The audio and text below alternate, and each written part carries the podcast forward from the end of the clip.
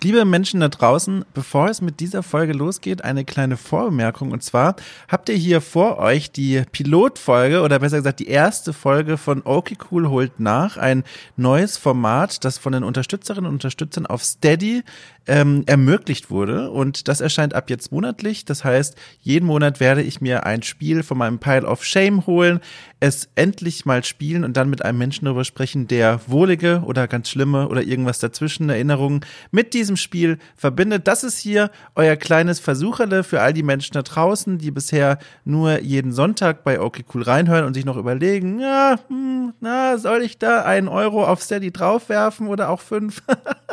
äh, das könnt ihr euch jetzt überlegen. Das ist jetzt eure, euer kleiner Versucherle, um euch eine Vorstellung davon zu machen, wie dieses Format äh, aussehen wird, das ab sofort jeden Monat für alle Unterstützerinnen und Unterstützer erscheinen wird. Ich wünsche euch ganz viel Spaß und schicke nur die allerbeste Grüße zu euch da draußen, nach draußen. Ach Mensch, jetzt hätte ich fast eine schöne Abmoderation hinbekommen. Ach.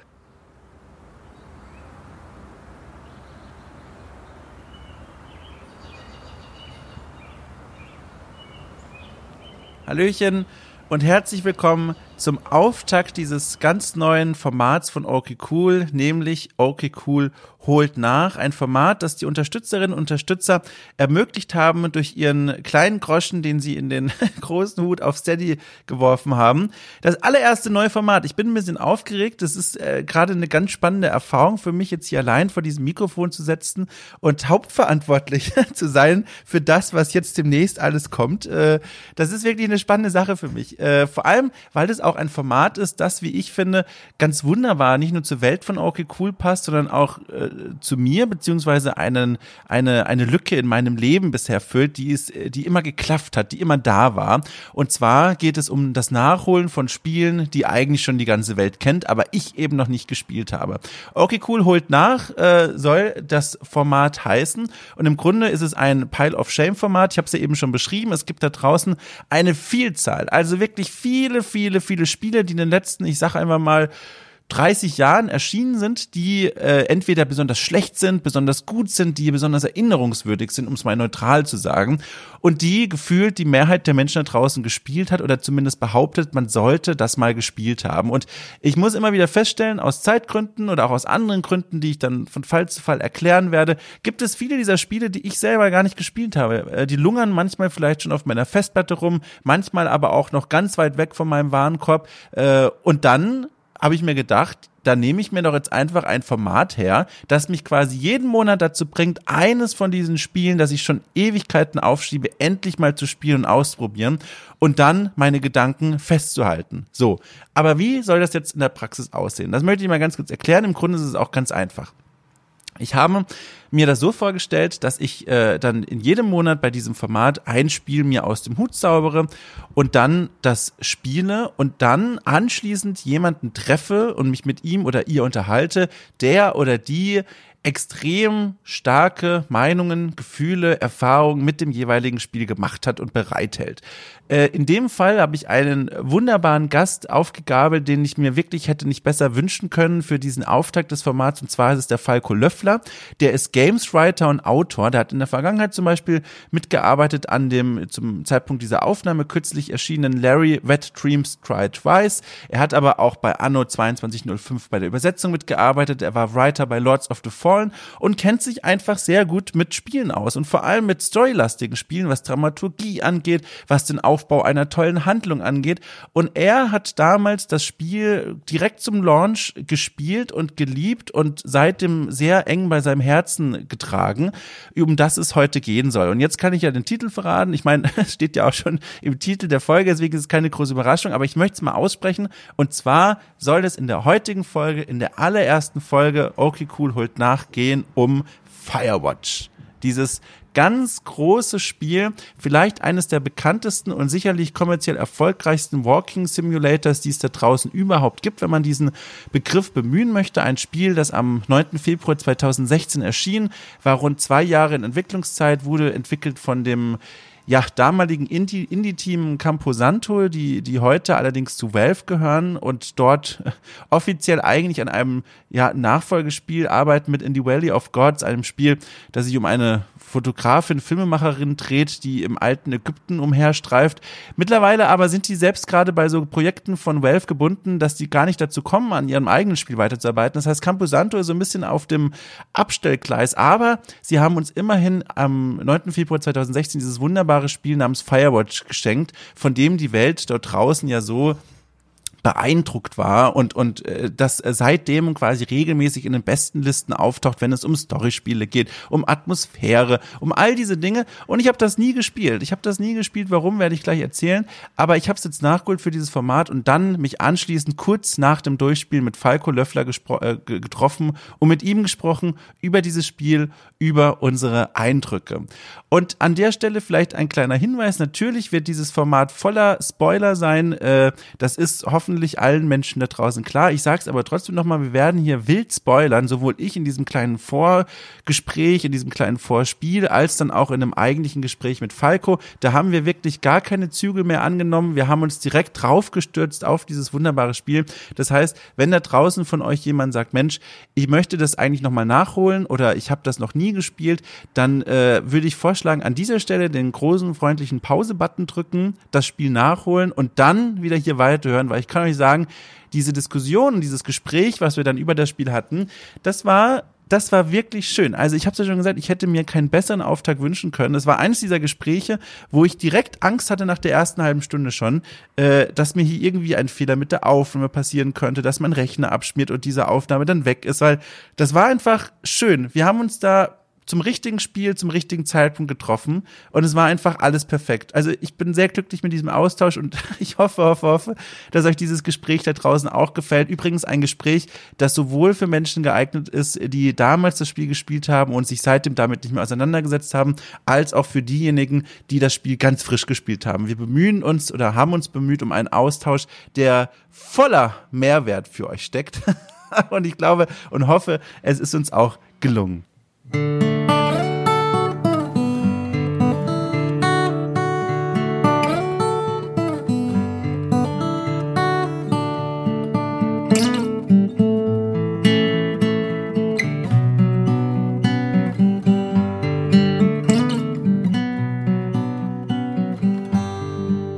Dann hole ich jetzt nochmal, bevor es in dieses eigentliche Gespräch mit Falco geht, euch alle zurück ins Boot, die nicht mehr so richtig wissen, worum es eigentlich in Firewatch ging. Eigentlich ist es ganz einfach. Firewatch erzählt die Geschichte von Henry, dem Protagonisten des Spiels, der im ersten Teil des Spiels in einem, finde ich, ganz spannend inszenierten Text-Adventure als junger Mann in den 1970ern in einer Studentenkneipe seine ja, zukünftige Frau Julia kennenlernt und dann auch kurz darauf mit ihr zusammenkommt. Und wir erleben dann, bevor eigentlich Firewatch so richtig losgeht, in so kurzen, äh, pointierten Schlaglichtern sowohl die Höhe wie auch die Tiefpunkte dieser Beziehung mit, bis dann eben plötzlich ganz dramatisch herauskommt, Julia hat Demenz. Die Frau von Henry leidet an dieser schweren Krankheit und die belastet diese Beziehung zwischen diesen beiden Menschen immer mehr und immer mehr. Und dann kommt es irgendwann zu diesem Punkt, an dem die Eltern von Julia sagen, so, wir kümmern uns jetzt um unsere Tochter, wir holen die nach Australien, also wir entfernen sie auch räumlich von Henry, der unterdessen sich dann sagt, Mensch, jetzt bin ich hier ganz alleine, und das war alles eine ganz schlimme Zeit. Ich muss jetzt mal ähm, ein bisschen Self-Care betreiben und mal machen, was, was mir gut tut und einfach irgendwie dieser ganzen Situation entfliehen. Und er findet einen, finde ich, ganz spannenden Weg, dieser Situation zu entkommen. Und zwar nimmt er einen Job an als Firewatch, also als äh, Feuerwächter, die, wie in diesem Fall in einem großen Waldgebiet im Westen Nordamerikas, in einem großen Park, darauf achten müssen, dass zum einen keine unkontrollierten Wildbrände, Wildfeuer ausbrechen und zum anderen kontrollieren, dass äh, geplante äh, Feuer genauso abbrennen, wie sie abbrennen sollen. Und äh, das ist im Grunde sein Job. Und äh, in diesem, in diesem Verlauf seiner Geschichte, die er dort in der Welt von Firewatch erlebt, lernt er ähm, unter anderem die weitere Feuerwächterin, die Laila kennen, die denselben Job macht wie er. Mit ihr hat er immer das komplette Spiel hinweg diesen Funkkontakt, für den dieses Spiel Firewatch ja auch so bekannt und berüchtigt ist. Aber er kommt auch in Kontakt mit einem unbekannten Stalker, möchte ich mal sagen, der sich Henry gegenüber zunehmend bedrohlich verhält und dann auch immer mehr zu Leibe rückt. Und was es dann mit diesem Stalker auf sich hat und welche welche Geheimnisse dieser Wald von Firewatch noch so verbirgt, das müssen wir dann als Henry nach und nach selbst herausfinden. So weit erstmal zur Story. Ich glaube, das reicht, um euch alle wieder ins Boot zu holen. Ich möchte noch äh, ganz kurz äh, zwei äh, spannende Bemerkungen, wie ich finde, loswerden, die ich aus meinen Recherchen und Vorbereitungen für diese Folge heute herausgelesen und herausgefunden habe. Zum einen, ähm, das Team von Camposanto, die für Firewatch verantwortlich sind, die rekrutieren sich teilweise aus sehr prominenten Riegen und Reihen, wenn man so möchte. Und zwar sind zum Beispiel beim Writing, das ja so gelobt wird bei diesem Spiel, maßgeblich beteiligt gewesen sowohl Sean Veneman und Jake Rodkin. Und das sind Autoren, das fand ich ganz spannend, die vor äh, Firewatch äh, tätig waren als Autoren bei Telltale Games The Walking Dead, das 2012 erschien. Also, das, wir erinnern uns, dieses Adventure, ich wollte schon Point-and-Click-Adventure sagen, aber das war es ja nicht, dieses Adventure mit dieser The Walking Dead-Lizenz, das sich dreht um den Hauptcharakter Lee, der in der Postapokalypse, ja, weiß ich nicht, vor, vor Zombies und vor Verantwortung fliehen muss, mit ganz vielen Entscheidungssituationen und dramatischen Momenten. Und das war ein richtig großer Erfolg, kommerziell, aber auch was den Ruf für Telltale Games anging. Das hat ja dann erst diese ganze Telltale Telltale Games Lawine losgetreten. Und daran waren eben Sean Veneman und Jack Rodkin maßgeblich beteiligt als Autoren. Die haben dann aber gesagt, nach dem Release der ersten Staffel, so, reicht uns, wir machen jetzt was eigenes. Dann haben sie Camposanto, das Entwicklerteam äh, von Firewatch, gegründet und sich auch direkt dann an die Arbeiten zu diesem neuen Spiel Firewatch gemacht. Das finde ich zum einen ganz interessant. Zum anderen möchte ich noch was zu dem Publisher sagen, der verantwortlich ist für Firewatch. Ähm, und zwar ist das der Publisher Panic, ein amerikanischer Publisher, der tatsächlich tatsächlich bis Firewatch, bis zu dieser Zusammenarbeit mit Camposanto nur Mobile-Apps äh, vertrieben hat, gepublished hat. Und das war das erste, ja, klassische Multiplattform-Videospiel, dem sie sich angenommen haben. Und es sollte sich lohnen. Äh, ich habe es ja schon vorhin mal angerissen, das Spiel war ein Erfolg. Man kann es auch mit Zahlen belegen. Panic schreibt in ihrem eigenen Blog, schon einen Monat nach Release hat das Spiel äh, über 500.000 Einheiten verkauft und die hatten innerhalb eines äh, Tages schon das komplette Budget wieder drin. Also absolut riesengroßer Erfolg für Entwickler wie für Publisher und auch die Presse war begeistert davon. Ich habe mal heute geguckt, äh, zum Zeitpunkt der Aufnahme von diesem Podcast hier äh, auf Steam sind die Wertungen weiterhin bei sehr positiv mit über 42.000 Reviews, von denen über 35.000 positiv sind. Äh, die Presse hat darüber auch äh, wahnsinnig begeistert gesprochen. Allerdings finde ich, ich finde ich äh, interessanterweise immer mit so ähnlichen Einschränkungen, vor allem im deutschsprachigen Bereich, wenn man mal so quer liest, zum Beispiel bei der Gamestar, da hieß hieß es, dass das Spiel eine unglaublich tolle Geschichte hat, dass es äh, sehr dicht die Atmosphäre vermittelt, aber, und das ist immer so diese Einschränkung bei ganz vielen deutschsprachigen Tests und Reviews, dass es eben spielmechanisch nicht allzu viel zu tun gibt, wo ich mir denken muss, naja, ist ja auch ein Walking Simulator, vielleicht müsste man da die Kategorien der Wertung mal so ein bisschen anpassen, aber mein Gott, jedenfalls Presse wie Spieler fanden das Spiel ganz fantastisch. Nur der Dom, der Dom hat es nicht gespielt. Und ihr werdet euch jetzt vielleicht fragen, warum? Was ist da los mit ihm? Warum spielt Dom, den man, wenn man ihn ein bisschen näher kennt, ja eigentlich total viel Lust auf solche Spiele hat? Ich kann es euch verraten, mehr oder weniger zumindest. Ich habe das natürlich damals mitbekommen, dass dieses Spiel absolut einzigartig ist und sein soll und habe mir das auch ziemlich schnell gekauft, aber dann habe ich es nie gespielt und mir fällt es so ein bisschen schwer, das äh, glaubhaft zu vermitteln und zu erklären, aber ich verspreche euch, so war es. Ich habe mir immer gedacht, als es rausgekommen ist, so, das ist ein Spiel, das wird mir wohl definitiv gefallen, dafür möchte ich mir Zeit nehmen. Dafür möchte ich mir Zeit nehmen, ich möchte mich da hinsetzen, ich möchte mir dafür einen Tee brauen, ich möchte mir dafür beide Karte auf den Schoß und auf den Nacken legen und das dann so richtig genießen. Und irgendwie kam dieser Punkt nie für mich. Ich habe irgendwie nie diesen Moment gehabt, wo ich mir dachte, so, jetzt spiele ich mal Firewatch. Und das Gemeine war, je länger ich gewartet habe, desto schwieriger wurde es, sich auch wirklich zu überwinden, das Spiel dann mal einzulegen. Das ist echt ganz komisch. Also ein ganz komisches Gefühl, was sich da eingestellt hat. So ein Gefühl von, je länger ich warte, desto größer wird dieser Berg, auf dem Firewatch steht und den ich hochklettern muss. Und dann habe ich eben ganz lange gewartet, vier Jahre lang. Äh, oh mein Gott, vor dem Haus steht ein Auto, das sehr laute Hubgeräusche macht, obwohl ich alle Fenster niegelnagelfest geschlossen habe. Ich glaube, ich kann es nur sagen, ich muss ein neues Steady äh, Milestone äh, Ziel einrichten. Ab so und so viel Euro ziehe ich um. Dann finanzieren wir uns gemeinsam den Umzug von mir in eine einsame Hütte irgendwo in einem Park, so ähnlich wie bei Firewatch, wo ich meine Ruhe habe. Ja, genau. Also ich habe das Spiel nie gespielt und dann habe ich mir gedacht, so, jetzt habe ich ja dieses wunderbare Format, jetzt werde ich mich zwingen. Da habe ich mich tatsächlich gezwungen. Ich habe mich eines Abends hier hingesetzt in meinem Zimmer auf die Couch vor meinen großen Fernseher und habe das Handy in den Flugmodus gepackt, habe alles dunkel gemacht, die Karte mit Leckerlis zu mir gelockt und dann dieses Spiel gespielt. In einem Zug durch, viereinhalb, fünf Stunden habe ich gebraucht, ohne Pause. Ja, und wie es mir gefallen hat, darüber werde ich jetzt in dem Gespräch mit Falco äh, sprechen und erörtern, wie es mir gefallen hat. Ich habe mir viele Dinge aufgeschrieben, über die ich sprechen wollte und musste. Falco hat das gleiche auch gemacht und dabei heraus kam, wie ich finde, ein ganz wunderbares Gespräch über ein Spiel, das mir noch lange, lange, lange in Erinnerung bleiben wird. Viel Spaß damit.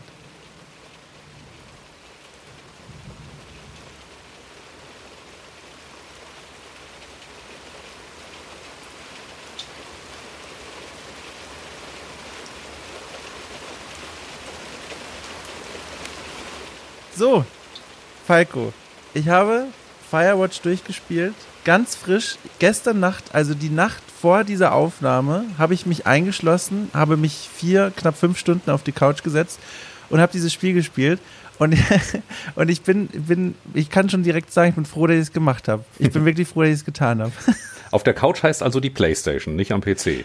Ganz genau. Ich habe habe mir gedacht, es ist eigentlich für mich der richtige Ort, um es dort zu spielen. Ich habe so einen normal großen Monitor, aber einen dann doch relativ großen Fernseher und dann dachte ich mir, eigentlich ist das genau richtig. Kann man schönes Licht ausmachen, dann auf der Couch so einwickeln in, in, in Tee und, und Snacks und gute Gefühle und dann dieses Spiel spielen. Und ich hatte im Hinterkopf noch, dass du mir gesagt hast, als ich dich hier als Gast gewinnen konnte, da hast du gemeint, irgendwie so, das ist so ein Dom-Spiel. Und ich wusste die ganze Zeit nicht, was du meinst. Und dann habe ich es gespielt und dann wusste ich, was du meinst.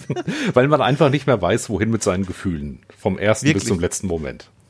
Behaupte ich. Also da wirklich, da, da werden wir auch noch drüber sprechen, aber am Ende dann. Aber also wirklich, als es vorbei war, also da saß ich erstmal da. Das war, das war eine ganz tiefe Stille, die mich umgeben hat. Aber aber ja, darüber müssen wir am Ende sprechen. Ähm, vorher muss ich noch ganz kurz was vorne wegschieben. Also dieses, äh, was ein Dom-Spiel ist, da war ich dann sehr gespannt, was du damit meinst. Hat sich dann auch herausgestellt, äh, dass es tatsächlich sehr zutrifft, wie du ja schon gesagt hast, ein, Gefühl, ein Spiel, das sehr viele Gefühle in einem weckt und vor allem hatte ich nicht mit diesen Gefühlen gerechnet. Ich wusste äh, und also im Vorfeld schon, das ist offenbar, also wird viel gelobt für sein Writing. Es ist ein Spiel, das auf irgendeine Art und Weise emotional mitreißend sein soll aber ich hatte irgendwie damit gerechnet, dass das so ein ähm, so ein so ein trauriges Spiel ist. Es ist ein sehr trauriges Spiel, es ist ein ein Spiel, das mich vielleicht sogar in ein ein Loch hinunterreißt, ein emotionales, worauf ich so gar keinen Bock hatte.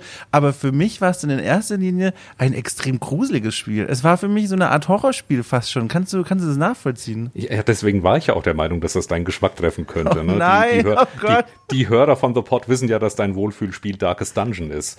Ähm, und als als du sagtest, du spielst spielst jetzt zum ersten Mal Firewatch, da gibt es dann eine Szene in dem Spiel, wo ich dachte, oh ja. Gott, ich weiß genau, dass Dom sich kaum trauen wird, an dieser Stelle überhaupt weiterzugehen, weil mir ging es auch oh schon. Oh mein so. Gott. Äh. Oh mein Gott, das, das, das musst du dir mal im Hinterkopf behalten, weil ich habe mir nämlich einige Stellen rausgeschrieben, wo es für mich Peak-Horrorspiel war und ich bin sehr gespannt, ob die Stelle dabei ist. Das musst du dir unbedingt merken, da bin ja. ich sehr neugierig. Äh, genau, aber ansonsten, ich habe mir hier eine, also ich habe mir beim Schreiben schon eine ganze Menge Notizen, äh, beim Spielen eine ganze Menge Notizen gemacht, habe aber auch dann gemerkt, irgendwann hat mich dieses Spiel so für sich gewonnen, dass ich mich immer krampfhaft daran erinnern musste, mal zumindest ganz kurz ein paar Gedanken festzuhalten. Und die habe ich mir jetzt hier alle zusammengeschrieben und ich würde gerne dich quasi nochmal an die Hand nehmen oder eigentlich du vielmehr mich und dann laufen wir nochmal so chronologisch durch dieses Spiel so ein bisschen durch, wie durch so eine, ja, wie durch so eine Waldwanderung passend und, und suchen uns so ein bisschen die Rosine raus über die Dinge, die wir so sprechen wollen, beziehungsweise ich habe vor allem eine ganze Menge herangekarrt an Rosinen, die ich dir gerne ausbreiten möchte, weil ich habe Redebedarf und ich bin so froh, kann ich direkt vorne wegnehmen, dass du dir diese Zeit nimmst, äh, mich aufzufangen. Während die ganze Welt schon weitergezogen ist, Firewatch nur noch so eine ferne Erinnerung ist, habe ich dich jetzt nochmal erwischt, um, um, um mich, um mich äh, ja, ausweinen zu können, aussprechen zu können. Das finde ich ganz toll. Ja, kein Problem. Ich kann auch vorausschicken, ich habe das Spiel zweimal komplett durchgespielt. Ich mhm. hatte das zum Erscheinen damals gekauft. Da hatte ich noch so einen mittelprächtigen älteren Laptop, äh, auf dem lief das einigermaßen. Äh, aber kurz darauf hatte ich mir gerade einen neuen Desktop-PC gekauft. Und wirklich das oh. erste, was ich gemacht habe, war nochmal Firewatch installieren und jetzt auf der richtig High-End-Grafik für 2016, 17er Verhältnisse Ja. äh, nochmal durchspielen. Und ich habe es beim zweiten Mal genauso genossen wie beim ersten Mal. Gut, beim zweiten Mal spielt man dann ein bisschen analytischer, so aus der Sicht des Game Designers und sagt dann, okay, wie, Ja. wie haben sie das eigentlich aufgezogen? Und ich habe jetzt, äh, hattest du mir Lust gemacht, ich habe die erste halbe Stunde nochmal gespielt und dann musste ich mich zwingen aufzuhören, weil ich dachte, ich habe keine Zeit dafür eigentlich. Aber äh, selbst diese halbe Stunde war schon wieder, das, das gleiche Gefühl war sofort wieder da. Ich kann das so gut nachvollziehen. Was ich nur schwer nachvollziehen kann hingegen, ist, dass man das am, am, am Schreibtisch spielt. Das ist für mich so ein richtiges Lümmelspiel, wo man sich so richtig schön auf die Couch sitzt. Aber ich kenne andererseits auch dein Setup nicht. Hast du denn so einen bequemen Stuhl, dass du sagst, Mensch, da krümel ich mich so richtig rein? Ja, das Wohnzimmer ist halt äh, mit zwei Kindern im Haus immer belagert von irgendwem. Und wenn die Tochter mit einer Freundin Minecraft spielt und ich will gerade irgendwas anderes spielen. Nee, nee, also mein Büro und mein bequemer Bürostuhl und der 27 Zoll Monitor, vor dem ich sitze, das ist dann schon äh, mein Wohlfühl, äh, meine Wohlfühlumgebung, in der ich spielen kann tatsächlich. Also ist mir inzwischen auch tausendmal lieber, als eben im Wohnzimmer zu sitzen und äh, Rückenschmerzen zu bekommen von der Couch. Na gut, das ja kann ich tatsächlich, das kann ich, das kann ich tatsächlich sehr gut nachvollziehen. Ja, äh, vor, vor allem, äh, da kommen wir auch schon direkt zum Anfang, der ja eigentlich noch vor dem eigentlichen Anfang stattfindet, weil da war ich auch direkt schon wieder dankbar, dass ich dieses Setup für mich so gewählt hatte. Ähm, also dieses auf der Couch sitzen, alles ist dunkel, ich habe eigentlich nur so die Karte im Schlafzimmer so ein bisschen rumrumoren gehört und dann startete ich das Spiel und dann war ich direkt dort, wo Spiele direkt schon mal für mich immer punkten, wenn sie sowas machen und zwar man hat so eine Art, ja wie nennt man das? Interaktives Hauptmenü ist ja eigentlich völlig falsch, weil jedes Hauptmenü interaktiv ist, aber es gibt dieses dieses Bild, diesen dieses diese eine Aufnahme quasi von diesem einen Wachturmgebäude, wo sich dann später herausstellt, das ist der von Delilah und nicht der eigene und da hört man nur so ein bisschen Ambient Sound und dann ganz oben ganz groß Press X to start. Und sowas liebe ich ja total. Sowas hat auch The Last of Us 2 zum Beispiel gemacht oder den, das erste Last of Us und sowas mag ich ja total. Dieses, das ist wie so ein Bühnenbild, das da aufgebaut ist. Da kann man sich dann erstmal davor setzen und einfach mal sagen, nö, ich presse jetzt noch auf keinen Start. Ich schaue mir das jetzt erstmal an und lasse das so ein bisschen auf mich wirken. Und das habe ich sehr ausgekostet. Also da saß ich bestimmt zwei Minuten, drei Minuten lang, die sehr lang sein können in solchen Momenten und habe mir das einfach nur angeguckt. Bin ich mit sowas bei dir an der richtigen Adresse oder sagst du da, mein Gott, das X ist zum Drücken da? Was hältst du dich da so lange auf? Ich hatte jahrelang äh, verschiedene Hintergrundbilder aus Firewatch als Desktop-Background-Bild. Weil mir geht's ganz genauso. Sie, dieser erste Blick vor dem blauen Himmel, dieser äh, Wachturm, der da steht, der sich abzeichnet, kontraststark, die Kamera, die sich so ein bisschen hin und her bewegt, der Wind, den man hört, das ist ein, eine wunderbare Einführung in die ganze Welt. Also ohne, dass irgendwas verraten wird, ohne dass irgendwie ein, ein, ein Grundstein gelegt wird für das Spiel an sich, ist es einfach nur die Welt, die schon mal wirklich die Tür aufmacht und sagt, hier bin ich, komm rein. Und ah ja, ich liebe das.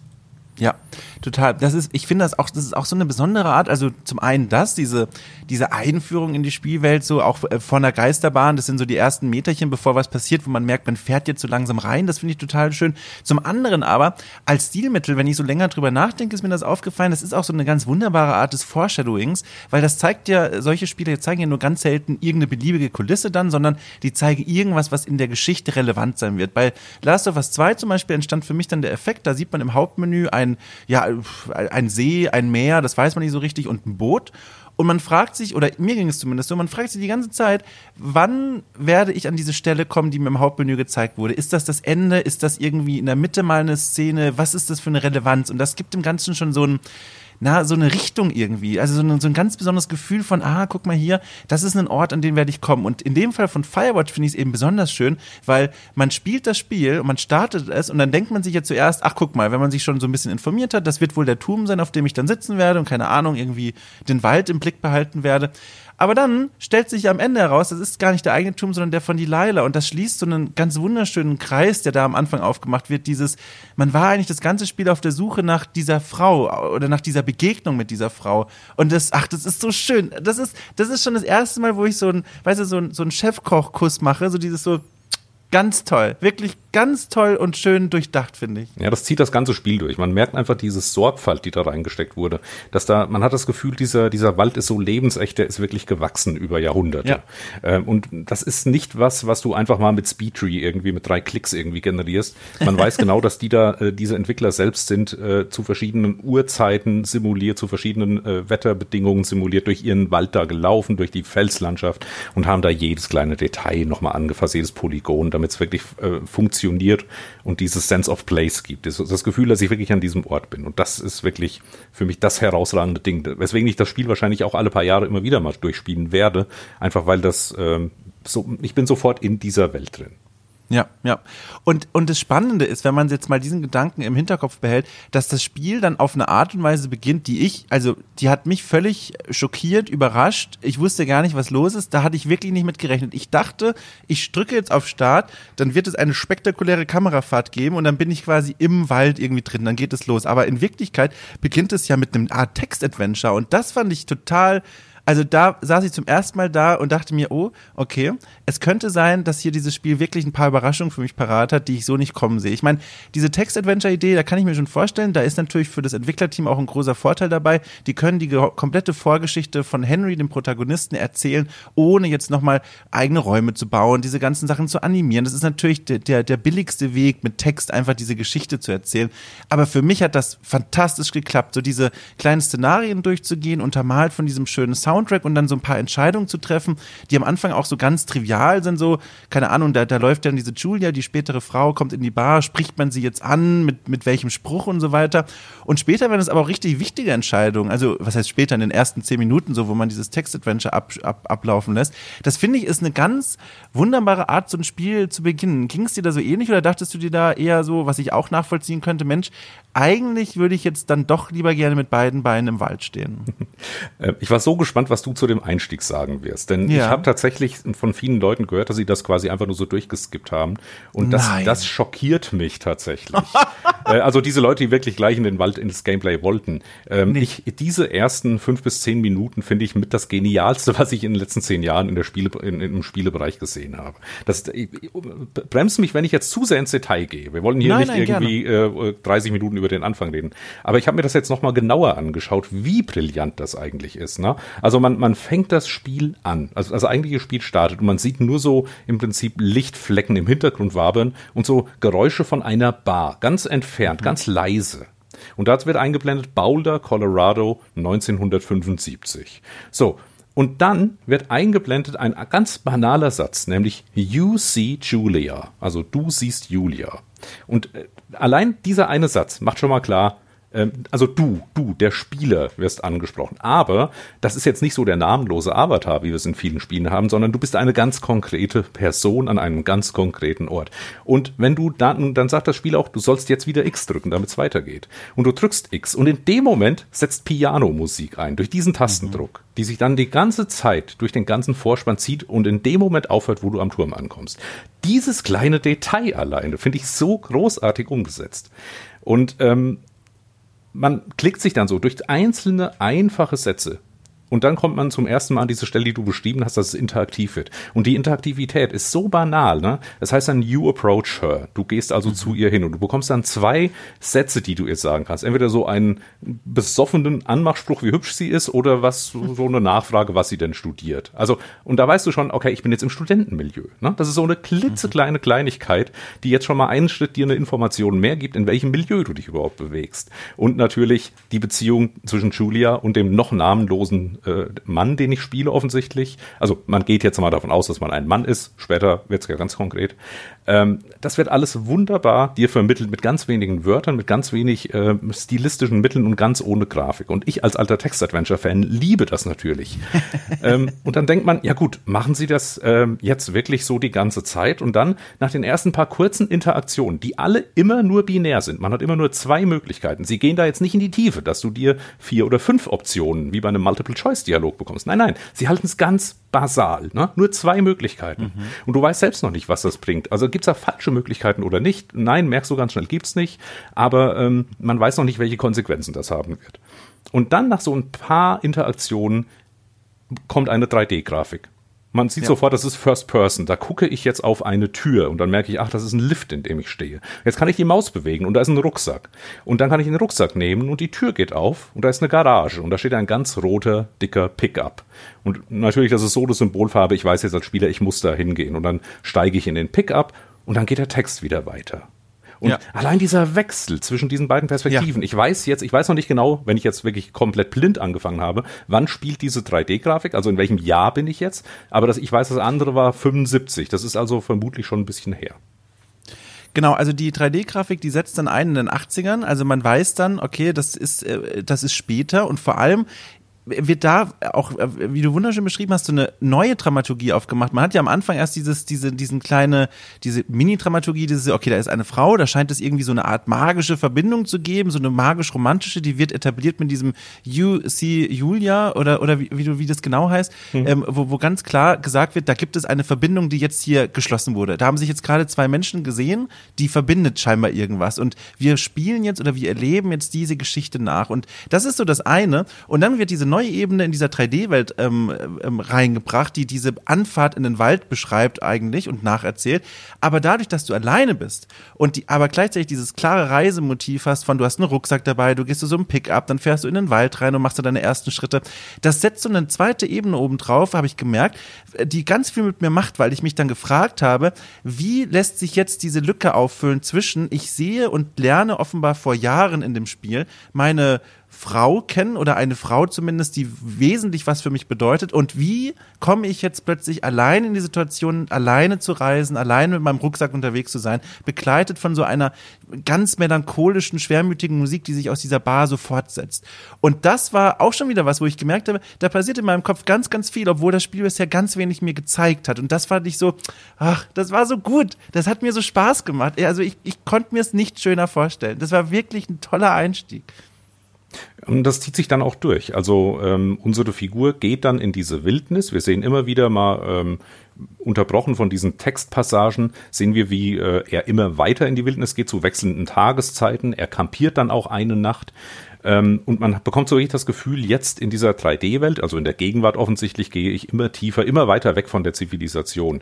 Und da gibt es zwei schöne Kleinigkeiten. Ähm, zum einen äh, der Sprung von dem Vorsprung. Ähm, mhm. da, da, wird dem Spieler einfach visuell, so aus der Ego-Perspektive springt er runter, landet auf dem Boden und geht weiter, aber da wird ja klar gemacht, hier komme ich jetzt nicht mehr so einfach hoch. Ne? Ich bin jetzt so ein bisschen von der Außenwelt auch abgeschnitten.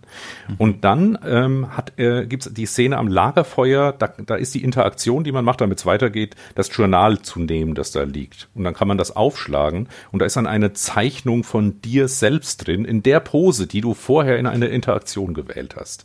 Da ist Julia zeichnet dich und du hast, hast zwei Posen zur Auswahl und die, die du gemacht hast, die ist dann darin abgebildet in der Zeichnung. Mhm. Und das ist so eine Kleinigkeit, das ist so eine ganz banale Interaktivität. Das ist nichts Großes. Das sind zwei Bilder, die die gezeichnet haben. Und die müssen einfach nur entscheiden, welches davon ist jetzt beim Spieler im Journal und die andere halt nicht. Das ist alles. Aber das gibt dir das Gefühl, ich beeinflusse diese Welt oder mit den Entscheidungen in, der, in den Rückblenden beeinflusse ich die Gegenwart. Oder das hängt zusammen zumindest. Und ein klitzekleines Detail ja, fiel mir genau. da noch auf. Man, oh, ja. sieht den, man sieht den Ehering, wenn er das Journal sieht. Also man, da sind die mhm. beiden glaube ich, noch nicht mal verheiratet in den Rückblenden oder doch. Aber jedenfalls, das ist auch noch so, selbst wenn das ein böses Ende gefunden hat, wie auch immer, äh, er hat noch den Ehering an. Ja, noch übrigens, da kommen wir später dazu. Aber das finde ich, äh, äh, das ist auch wieder so eine wunderschöne Beschreibung und da kann man auch nochmal eine Ebene oben drauf packen. Was ich auch wieder so toll finde, nicht nur, dass eben dann diese, äh, dass man dann durch diese Kleinigkeiten nochmal Einblicke bekommt in die Beziehung zwischen Julia und dem Protagonisten, sondern die gibt auch, finde ich, dem Entwicklerteam so eine gewisse Autorität, weil ich habe mir dann gedacht, okay, dieses Team hat wirklich ein Auge fürs Detail und plötzlich habe ich denen und dem Spiel damit auch viel mehr zugetraut, als vielleicht am Ende eingelöst wurde. Aber das hat mich bereits bereichert. Also ich kann es schon vorwegnehmen, ich bin später durch diesen Wald marschiert und spaziert und habe mich viel aufmerksamer als eigentlich notwendig umgesehen, weil ich dann immer gedacht habe, na gut, das Entwicklerteam hat mir jetzt schon einige Male gezeigt, dass die echt ein Auge für Detail haben und an Dinge denken, die ich vielleicht gar nicht so im Kopf hatte. Es lohnt sich vielleicht einfach mal in alle Ecken zu gucken und auch wenn da nichts war oder nur wenig, das war so was, so ein befriedigendes Gefühl von, ich habe hier mit einem Team zu tun und mit einem Spiel zu tun, das wirklich intelligent gemacht ist und das mir was bieten kann, wenn ich genau hinschaue. Und das finde ich ist auch nochmal so ein, so ein Meta-Effekt, wenn man so möchte, der diesen Einstieg überhaupt erst möglich macht. So. Mhm. Ähm, da direkt eine Detailfrage. Ich will jetzt nicht vorgreifen, vorspringen, ja. aber das ist ein Detail, das würde ich jetzt gerne schon mal wissen. Nämlich, ähm, ich las dann, nachdem ich es gespielt hatte, dass ein Tipp ist, man soll Firewatch ohne äh, mit der deaktivierten Funktion spielen, dass auf der Karte deine Position angezeigt wird.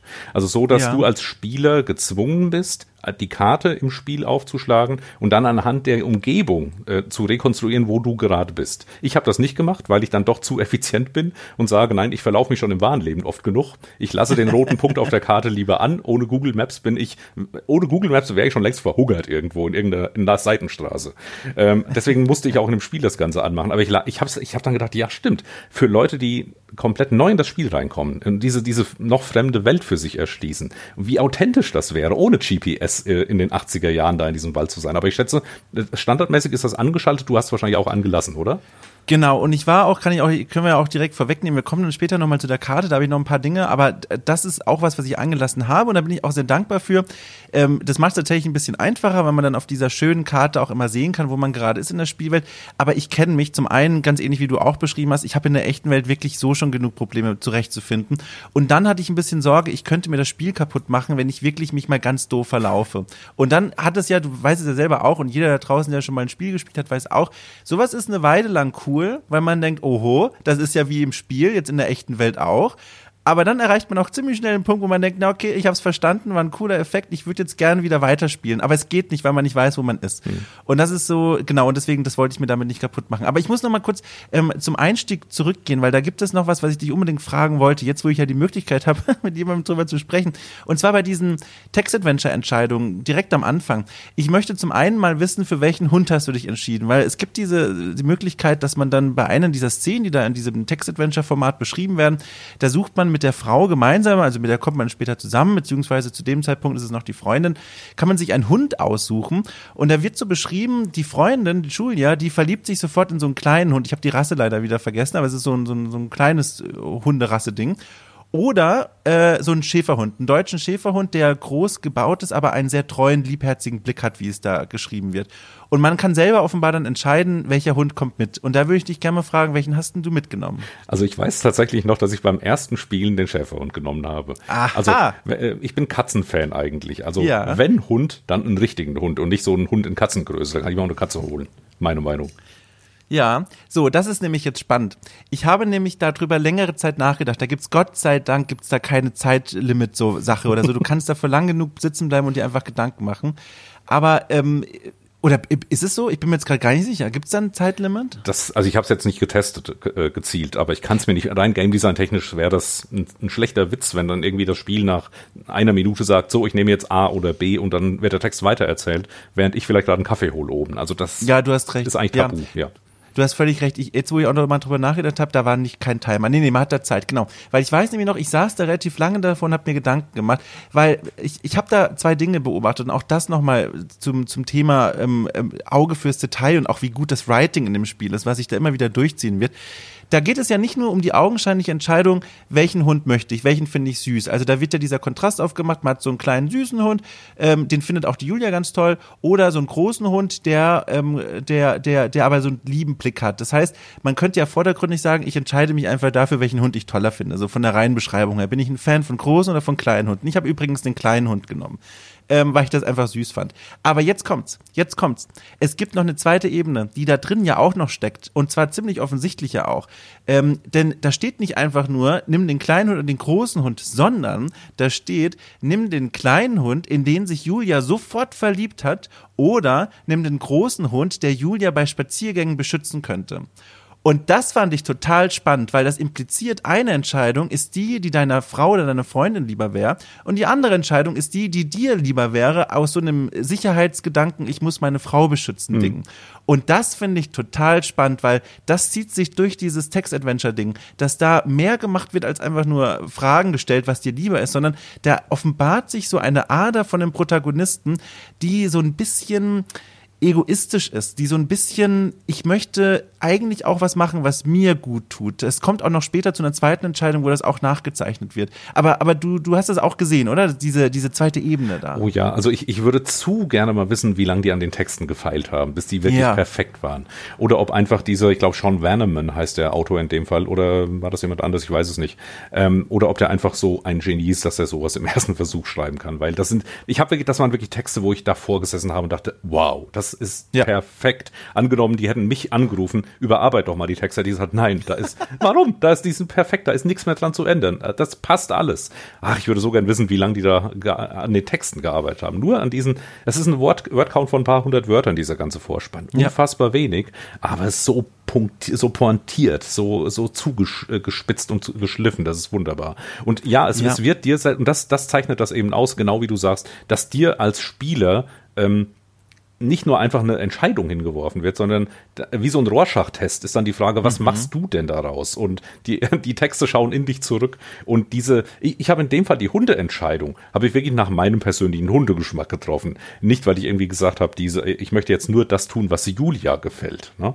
Also es war so eine, auch so eine Bauchentscheidung in dem Moment, weil ich auch schon als Spieler das Gefühl hatte, das ist jetzt nicht kriegsentscheidend. Es ist nicht so, dass das Spiel dann eine Stunde später sagt, du hast den Chevron genommen, Game Over. Julia wird getötet von einem, von einem, von einem, in einer Seitengasse irgendwo. Game ja. over. Das dachte ich, das wird das Spiel nicht machen. Also gehe ich jetzt nach meinem Geschmack. Ja, ja, genau. Und, und ich, ich fand es dann eben spannend, wie das Spiel immer weiter in diese Richtung dann geht, was bei dieser Hundewahl schon angedeutet wird. Am Ende ist eine der großen Entscheidungen, äh, die dann in diesem Text-Adventure-Bereich noch ablaufen, dass sie ein Jobangebot bekommt. Also da ist man auch schon verheiratet, man ist dann schon älter in den 40ern und dann kriegt sie ein Jobangebot und dann heißt es entweder, du redest ihr diesen Job aus und sie bleibt bei dir oder sie zieht ganz weit weg und würde dann immer pendeln. Und das war halt auch so, wo ich gemerkt habe, Boah, also ich kann beides irgendwie, also ich finde beides schlimm, aber auch beides nachvollziehbar. Und das fand ich ganz schwer. Und unabhängig davon, wie man sich dann da entscheidet, ich bin dann ins Spiel gestartet mit diesem Gefühl, im Grunde steuere ich hier einen Unsympathen, einen Menschen, den ich nicht unbedingt hundertprozentig sympathisch finde, weil egal wie man sich dann im Laufe dieser Entscheidung äh, verhält und entscheidet, am Ende kommt es immer zu demselben Punkt. Die Frau, die wird mit Demenz diagnostiziert, Alzheimer, und der Mann entscheidet dann irgendwann, wie sich auch später nochmal deutlicher herausstellt, ich schicke die oder beziehungsweise lasse sie zu ihren Eltern gehen und ich verabschiede mich, ich mache jetzt erstmal allein meinen Wanderurlaub. So eine, so eine richtig, finde ich, egoistische Handlungsweise, die die Frau irgendwie im Stich lässt und die Beziehung im Stich lässt. Das zumindest ist also meine Perspektive da drauf. Und dann startet das Spiel und ich denke mir, mein erster Gedanke war, boah, jetzt hänge ich hier mit diesem Typen rum, der echt schon so eine Vorgeschichte hat, die ich ironischerweise auch noch mitgeformt habe, wo ich mir denke, boah, also in deinen Schuhen will ich nicht stecken. Also nicht nur, weil die unbequem sind von, den, von der Lebensgeschichte her, sondern auch, weil deine Entscheidungen echt nicht so sind, wie ich sie mir vorstellen würde an der Stelle könnte man jetzt schon ein bisschen kritischer werden und sagen, ja. so eine Entscheidung wie, welchen Job soll deine fiktive Frau annehmen? Das ist so eine grundsätzliche Lebensentscheidung, die jetzt mhm. runtergebrochen wird auf, Julia bekommt ein Jobangebot. Soll sie es annehmen und wegziehen oder soll sie bei dir bleiben? Das ist äh, mit, mit so, so prägnant diese Sätze in diesem Fall sind, so wenig bietet es mir dann Kontext. Na, das ist ja ein, äh, ein, ein Zwischenspiel zwischen Menschen, die eben so eine Entscheidung treffen müssen. Das ist nicht, und es, es gibt eben dann auch nur eine Möglichkeit Möglichkeit im Leben. Man kann nicht beide Leben leben, das geht nicht.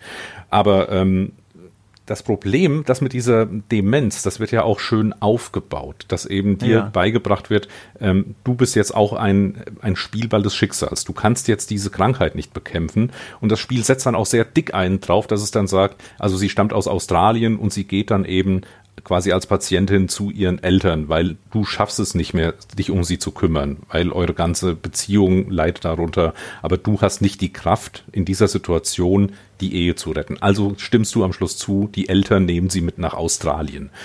Das ist schon harter Tobak und vielleicht ein bisschen sehr dick aufgetragen, aber mich hat's erwischt. Ich war, mhm. ich war als, ich war einfach zertrümmert, zertrümmert am Ende von diesem Vorspann. Als man dann endlich diese ganzen Textsequenzen hinter sich hatte und am Tower ankam, war ich wirklich in diesem mentalen Zustand, wie die Hauptfigur zu sagen. Also es ist kein Wanderurlaub, den ich hier mache, das ist kein einfacher Job, den ich annehme. Ich will, das ist Eskapismus, das ist Flucht vor der Welt. Ich will einfach dahin, wo keine Menschen sind, dahin, wo keine Entscheidungen sind, wo ich einfach nur Firewatch mache. Du, das ist ja sehr spannend dass ich mit so einem ganz anderen Gefühl dann in das eigentliche Spiel gestartet bin, weil ich habe nämlich mich auch gar nicht so gewundert über diese scheinbare Einfachheit dieser Entscheidung. Du entscheidest jetzt irgendwie für die Frau, äh, was sie jetzt machen möchte, weil ähm, klar, auf der einen Seite, äh, man kann das kritisieren im Sinne von, das ist äh, total runtergebrochen, das ist auch unrealistisch, ist auch wieder so ein bisschen, ne, warum entscheidet jetzt der Mann, was die Frau für einen Job annimmt? Aber dann, ich habe das vor allem gelesen als dieser Mann hat scheinbar schon so einen Einfluss auf diese Frau, was ja auch schon angedeutet wurde durch diese Entscheidung, möchte ich jetzt äh, diesen Hund holen, den sie möchte, oder setze ich mich durch, hole ich den Hund, den ich für richtig halte, dass die scheinbar an dieser Beziehung schon an einem so ungesunden Punkt angekommen sind, dass der Mann diesen Einfluss auf sie hat und dann quasi aus so einem ja fast schon toxischen Beziehungsbild heraus sagen kann, nö, du bleibst jetzt schön hier und sie wird das auch machen. Also es war für mich, das waren für mich alles so Symptome von einer Beziehung, die auch ohne Demenz und ohne die Herausforderungen, die mit dieser Demenz verbunden sind, irgendwie schon in Trümmern liegt. Und das finde ich, das habe ich da so mitgenommen und deswegen habe ich das auch gar nicht erst erkannt als, naja, das ist jetzt aber wirklich ein bisschen ins einfache System gepresst, sondern vielmehr so, ach krass, so weit sind die schon mit ihrer Beziehung, dass der Mann diese, diese Einfluss über sie hat. Hm. Ja, also ich, ich kann der Analyse im Prinzip voll zustimmen. Das kann man alles so empfinden, wenn man ja. darauf den Schwerpunkt hat. Ich glaube, bei, ja. bei es, man, das ist ja, das zeichnet ein Kunstwerk in jeder Art aus. Das ist eben, mhm. äh, was bringt's bei mir persönlich zum Klingen? Und manchmal, manche Kunstwerke funktionieren in einer bestimmten Situation besser oder schlechter. Und manchmal kann genau das gleiche Werk zehn Jahre später ganz anders funktionieren. Das ist ja auch das Spannende, man, man ändert sich ja eben auch als Mensch. Und ich stand zu dem Zeitpunkt, als ich das das erste Mal gespielt hatte, äh, noch unter dem Eindruck, da war zwei Jahre vorher meine Mutter gestorben. Und mhm. äh, da war ich bei der Sterbebegleitung sehr äh, stark dabei. Und diese Beschreibung der Demenz, äh, das hat mich dann wirklich so an den an, ans Limit gebracht, so ein bisschen, dass mhm. ich dann wirklich nicht so dieses äh, toxische Arschloch war, das äh, offensichtlich die Figur in dieser Geschichte haben kann oder zumindest mhm. was angedeutet wird, sondern ich war einfach in diesem mentalen Zustand, äh, es geht hier gerade körperlich abwärts, abwärts mit einem geliebten Menschen. Ne? Und das war so, äh, und das, das konnte ich dann nachvollziehen. So dieses Gefühl, ich möchte am liebsten alles wegschmeißen, in den Wald gehen und quasi die Tür hinter mir zumachen, wenn der Wald eine hätte. Also das, das so diese, aus dieser Disposition raus bin ich in das Spiel eingestiegen. Ne?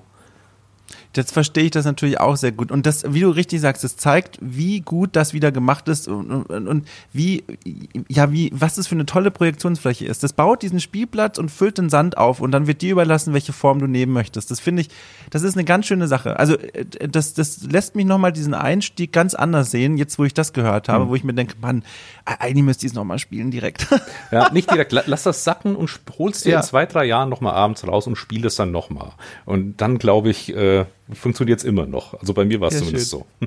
Guck mal, jetzt haben wir nur so. über die Textanfang schon ewig lang gesprochen. Das ist ja, das Tolle ja, der ist aber Spiel. auch, der ist aber auch gut. Aber jetzt kommen wir zu was, was ich mir dick markiert habe, was wieder knallhart spielmechanisch ist, wo ich aber auf einer ganz anderen Ebene wieder diesen Chefkochkuss gemacht habe.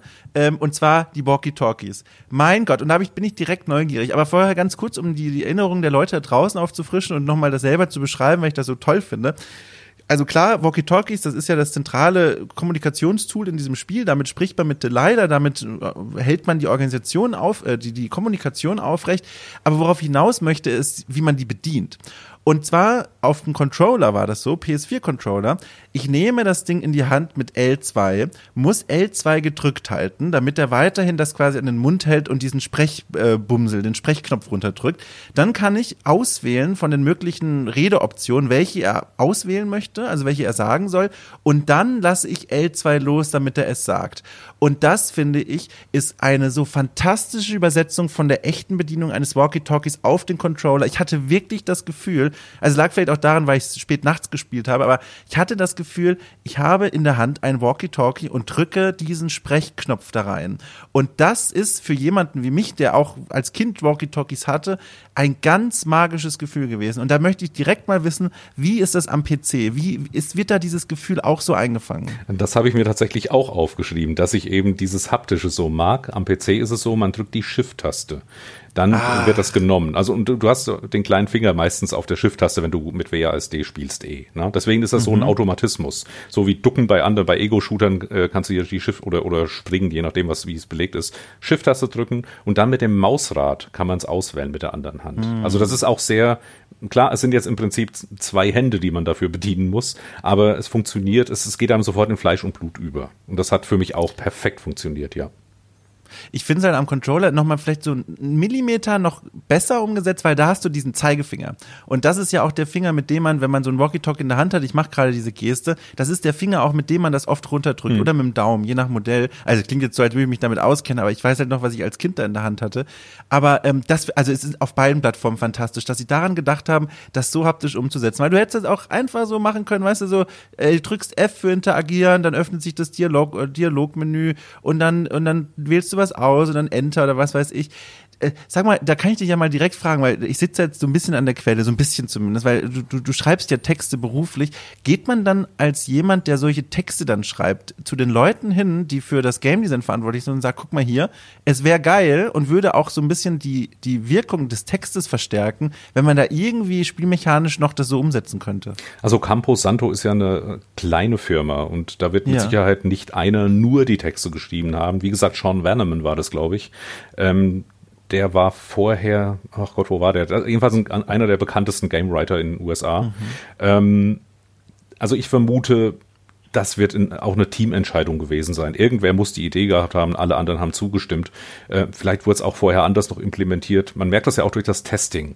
Ähm, das ist ja immer der, der große Unterschied. Spiele äh, iterieren. Äh, es ist wirklich das mhm. Spiel, das am Schluss erscheint, ist nie das, was irgendwie vielleicht noch ein Jahr vorher da war oder noch ein Jahr vorher als Prototyp entstanden ist. Man merkt dann eben durchs Testen, was funktioniert, was spricht die Leute an, wie kann man das noch so ein bisschen verbessern. Und äh, das ist auch eine sehr naheliegende Sache vom, vom ganzen Interface-Design her. Ähm, ich ich glaube, der, der Weg zu dieser Entdeckung war nicht so weit. Was mich an der Stelle auch äh, sehr interessiert hat, wo ich auch genauer hingeschaut habe, die Frage, wie setzt man dann Dialoge überhaupt in so einem System um? Also wir, wir haben mhm. eben schon mhm. gesagt, das ist Multiple Choice. Man hat also eben als Text verschiedene Antworten da stehen, die man auswählen kann. Dann lässt man den Knopf los, dann kommt das. Und ich finde es immer sehr spannend, da gibt es ja auch Versuche, ähm, beispielsweise, ähm, wenn du noch Oxenfree kennst oder ihr da draußen, ja. das hat so ein ganz innovatives Icon-Dialog-Interface gehabt, wo man, ähm, also wo die Sprech Sprechblasen aufpoppen, wo man dann während der Dialog noch läuft schon eine Antwort wählen kann, dann unterbrechen die sich gegenseitig. Äh, manchmal gibt es eben so Versuche, komplett mit Emoticons zu antworten und dann den Figuren äh, bestimmte Sätze in den Mund zu legen. Und dann ist ja auch manchmal so der Trick, man hat vielleicht nur ein Stichwort da stehen und dann sagt die Figur etwas basierend auf diesem Stichwort oder auf dieser Emotion, die einfach nur als Option angeboten wird. Und Firewatch macht das wirklich so, dass dann auch das, was da steht, sagt dann die Figur. Sie spricht dann auch weiter, sie führt das noch weiter aus, aber aber ich kann exakt die Wortwahl vorgeben. Und das fand ich auch wichtig, weil in dem Fall, da ich eine konkrete Figur spiele, will ich auch konkret wissen, was die sagt und nicht irgendwie von den von den Worten, mhm. die die Figur dann sagt, wenn ich eine Emotion oder eine Emoticon auswähle als, äh, als Interaktion, wenn dann die Figur was ganz anderes sagt, was ich gar nicht wollte, dann fühle ich mich irgendwie betrogen. Und in dem Fall ist es exakt das, was da steht. Und das ist wichtig. Ja, finde ich auch. Ich erinnere mich, ich glaube, Mass Effect 3 war das zuletzt als eines von den vielen Beispielen. Oder ich glaube auch das neue Fallout 4, äh, also neue, also neuere, ähm, das auch die, diese ganz, das hat sogar so einen ganz komischen Weg, beide Spiele jeweils gegangen, wenn ich mich nicht gerade völlig falsch erinnere. Da steht ein ausformulierter Satz, aber der fasst eigentlich auch nur noch mal zusammen, was dann die Figur tatsächlich sagt. Und das ist halt völliger Holzweg, weil du dann denkst, oh, diesen Satz wird sie offenbar sagen, aber in Wirklichkeit sind noch eine Menge Füllwörter dabei, noch ein paar ausschweifende Nebensätze. Und das ist genau der Effekt, den du auch beschrieben hast. Dann denke ich mir als Spieler, naja, also das wollte ich jetzt so nicht sagen. Und gerade in einem Spiel, wo man sich ja reinfühlen soll in diese Figuren, ist das natürlich ein fataler Gedanke, wenn man sich dann denkt, naja, also die sagen ja eh nicht, was ich will. Das ist halt, das ist ein Problem, das in Firewatch wunderbar umgangen wird, indem ganz einfach diese wörtlichen Texte äh, ähm, ähm, ähm dargestellt werden. Und dann, und da kommen wir zu dem zweiten großen Punkt, die so wunderschön gesprochen werden. Also einmal von Sissy Jones, die die leider spricht, und dann äh, Rich Summer, der Henry spricht, den Protagonisten die sind so, so gut. Das sind so gute Sprecher und es klingt wirklich wie echte Dialoge. Und das ist in Filmen und in Spielen keine Selbstverständlichkeit, dass Dialoge so echt klingen. Und, und also wirklich unglaublich gut. Und das hat den Effekt, dass ich, obwohl ich die Texte ja schon gelesen habe beim Auswählen, sie mir gerne nochmal anhöre, weil die so voller Leben stecken. Also, also unglaublich. Ich habe also das hat mich mit am meisten begeistert bei diesem Spiel. Ich habe lange nicht mehr so ein Spiel gespielt, in dem die Dialoge so echt sind. Also unglaublich. Ja. Jetzt hat Firewatch natürlich den strategischen Vorteil, dass das eben auch nur zwei Sprechrollen sind. Das heißt, mhm. bei unserem neuen Larry-Spiel beispielsweise hatten wir 40 oder 50 verschiedene Rollen insgesamt zu sprechen. und dann auch mit verzweigten Dialogen und so weiter und so weiter. Das ist ein, ein ganz anderes Ding aufzuziehen, was äh, mhm. Organisation, Dialogregie und Budget fürs Tonstudio angeht. Wenn du nur zwei Leute hast, kannst du dir sogar erlauben, was auch bei Spielen ganz selten gemacht wird. Und ich vermute, bei Firewatch haben sie es getan, beide Sprecher gleichzeitig zu holen, dass sie zusammen oh, in der Kabine sitzen, dass die wirklich miteinander reden und dass sie äh, das Skript vor sich haben und genau den Ablauf so einsprechen können, wie er da ist. Normalerweise wird bei Spielen das so gemacht, äh, nach dem Motto, am Montag kommt der Sprecher für die eine Rolle, äh, der spricht mit, also Figur X spricht mit Figur Y, X wird am mhm. Montag aufgenommen, äh, Y kommt dann am Donnerstag. Und dann wird das zusammengeschnitten und deswegen wirkt das immer oft so nicht lebensecht. Und Firewatch ist für mich das herausragende Beispiel, wie es richtig gemacht ist. Aber du kannst diesen Aufwand halt auch wirklich oder dieses, diese Detailverliebtheit auch wirklich nur in so einem Spiel umsetzen, wo du zwei Figuren hast, ein lineares Skript, wo nur gelegentlich mal der Spieler eine Antwort auswählt, wo dann ein längerer Dialogstrang anschließt, also wo nicht alle drei Sätze wieder was verzweigt, sondern wo dann wirklich auch mal ein Dialogfluss entsteht. Das lässt sich dann super so einsprechen, ohne dass das Budget explodiert. Und ja, beneidenswert und perfekt umgesetzt. Also ich, ich, ich sitze davor vor, äh, man, man, man hat nie in dem Spiel auch nur eine Sekunde äh, einen Zweifel an, an der Echtheit dieser Figuren, denen, denen man dazu ja. hört. Ja, ja, genau. Also super Punkt, den hätte ich jetzt so, glaube ich, gar nicht äh, beim Sprechen im Kopf gehabt, dass es natürlich sich auch aus dieser, aus dieser Beschränktheit des Ensembles ergibt, dieser Vorteil. Und aber obendrauf, was ich mir stattdessen dafür auf, äh, aufgeschrieben habe, als Punkt, der das Ganze nochmal verstärkt, also dieses ohnehin gute Writing und dass die so gut aufeinander eingehen, ist diese zugrunde liegende Magie. Und da habe ich das Gefühl, da kann ich ein paar Leute draußen jetzt verlieren, wenn ich das so erkläre. Aber für mich persönlich war das der absolute Knaller und Knüller, diese Magie zu wissen, vor allem am Anfang oder auch immer mal wieder im Spiel mittendrin, du stehst in dem Turm auf deiner Seite und guckst über das ganze Tal hinweg zu einem anderen Turm auf, auf, auf der anderen Seite des Tals und du kannst dir vorstellen, da drin steht gerade die Person, mit der du am, am Walkie-Talkie sprichst. Und das war für mich eine so besondere Magie. Und also mir einfach vorzustellen, die Person steht da drin und ich kann wetten, wenn man das Spiel mal so mich also technisch auseinandernehmen würde, da steht niemand in diesem Türmchen drin. Die haben da keine Delilah reingebaut und kein Modell dafür gemacht. Aber du guckst dir den Turm an und kannst dir vorstellen, da steht jemand und das ist so eine Magie. Also ich kenne das auch noch sonst so ein bisschen aus dem aus dem Alltag. Äh, das sind für mich auch immer so kleine magische Momente, wenn ich mit jemandem äh, spreche, den ich auch vielleicht näher kenne und dann unterhalten wir uns längere Zeit und dann höre ich im Hintergrund zum Beispiel, die Akustik verändert sich. Oder ich höre, die Person setzt sich hin oder steht auf oder macht sich was zu trinken äh, oder, oder, oder, oder macht die Tür, das Fenster auf. Das sind so Geräusche im Hintergrund, wie so ein kleines Hörspiel, wo, äh, was dem Ganzen nochmal so eine kleine, so eine kleine Magie gibt, so was Besonderes. Es ist wie so ein kleines Hörbuch, das nur gerade für dich aufgenommen wird und auch danach nicht mehr existiert. Und das war, dieselbe Magie wird hier in dem Spiel durch die Walkie-Talkies und durch diese, durch diesen Turm-Sichtkontakt aufgenommen aufgenommen und eingefangen. Und also da habe ich Gänsehaut bekommen bis zur Decke. Das war unglaublich, also wahnsinniger Setup. So schön. Das hat, also, ach, Falco, schön. ja, ich finde es auch unglaublich geschickt, wie das gemacht ist. Ähm, du kommst ja an deinen Turm abends an, der ist komplett verbarrikadiert, äh, die Fenster sind alle mit Brettern zu, äh, zugemacht und du kommst da rein und das Erste, was du machen kannst, ist eben dann das Funkgerät nehmen und zum ersten Mal mit Delilah sprechen. Und äh, sie kappelt dich schon regelrecht. Also sie fängt sofort an, dich so zu reizen und zu vermuten, was du für ein Typ bist, dass du hier mitten in der Wildnis bist und stellt dann mhm. Vermutungen an. Äh, und du sagst dann irgendwann als Spieler, also Henry sagt äh, als, als Spielfigur, mir reicht's, ich muss jetzt erstmal schlafen, ich bin müde. So, und dann blenden wir auf äh, auf Tag eins, den wir angekommen sind. Und dann ist schon ein bisschen Zeit vergangen, die Bretter sind weg, wir haben jetzt den Rundumblick von unserem Wachturm und dann meldet sich Delilah wieder und sie sagt dann tatsächlich auch, hey, du bist ja auf, ich kann dich sehen. Und ja. da ging es mir dann auch so als Spieler, Moment, ach so, jetzt kann ich, also ich konnte vielleicht am Vorabend schon irgendwo erahnen, da hinten ist auch ein Turm am Horizont. Ja. Und jetzt gehe ich natürlich als Spieler erstmal die Fenster ab und gucke, wo ist denn der Turm? Und mit der rechten Maustaste und vermutlich mit L2 oder so auf dem Gamepad kann man ranzoomen, seine Sicht. L1. Oder L1 in dem Fall. Und natürlich habe ich dann auch, ah, da ist der Turm. Man kann den aber nur so erahnen. Und ich habe mir dann auch, ich bin ganz nah an den Monitor rangegangen, ist da vielleicht ein Pixel zu sehen, der Delilah ist? Weil das weiß ich noch beim ersten war. Und so, und während der, und das kannst du auch machen, das ist auch so schön, während der Dialog läuft, kannst du das auch machen, ne? Ja. Und da, also das, ja, das ja. gibt ja auch so das Gefühl von, von, von Bewegung, von Freiheit und von Interaktivität. Und nein, ich habe Delilah dann nicht gesehen, natürlich. Ja. ja, generell übrigens, das habe ich gar nicht gesagt, das finde ich auch so schön, auch eine Kleinigkeit. Wenn du am Walkie-Talkie sprichst, kannst du nebenher, also während du L2 gedrückt hältst und dieses Walkie-Talkie-Ding benutzt, kannst du mit R2 Dinge in die Hand nehmen und dir angucken, irgendwelche Gegenstände, die rumstehen. Die meisten davon haben keine Relevanz für irgendwie die Geschichte oder für dich selbst, aber du kannst es machen. Und das ist eben auch nochmal so eine Kleinigkeit, die das Ganze so realistisch macht und so echt anfühlen lässt, weil das würdest du auch im echten Leben machen. Die, die, die klassische Lösung in einem Videospiel wäre ja, okay, Walkie-Talkie raus und dann kannst du erstmal nichts machen. Dann führst du das Gespräch, dann musst du abwarten und dann darfst du wieder mit der Welt interagieren. Aber hier, klar, du hast eine zweite Hand frei, die darfst du auch benutzen. Und das ist halt auch wieder so eine Kleinigkeit, wo ich denke, fantastisch. Mhm. Das gibt dem Ganzen nochmal so eine Qualität. Ja. Und auch diese Möglichkeit, ähm, dass du dich bewegen kannst, während die Gespräche ablaufen. Also dass das Spiel nicht stehen bleibt. Du musst ja, ja in dem Spiel unglaublich viele Wege zurücklegen und ganz oft wäre das fünf Minuten durch die Welt latschen. Egal wie schön die ist, ich muss fünf Minuten latschen, das ist doof. Aber dann meldet sich der Laila mit entweder irgendwas Belanglosem oder mit irgendeinem Mysterium, das sie dann aufbaut. Hey, kennst du euch die Geschichte mit dem und dem? Da war auch äh, der und der hier und der ist dann verschwunden. Ne? Und ja. also das, das ist so wunderbar. Du kannst dann fünf Minuten laufen durch diese schöne Gegend und hörst gebannt ihre Geschichte zu, die sie da erzählt. Du kannst sie anzweifeln oder zustimmen. Und so ein bisschen Interaktivität und einfach eine schöne Welt.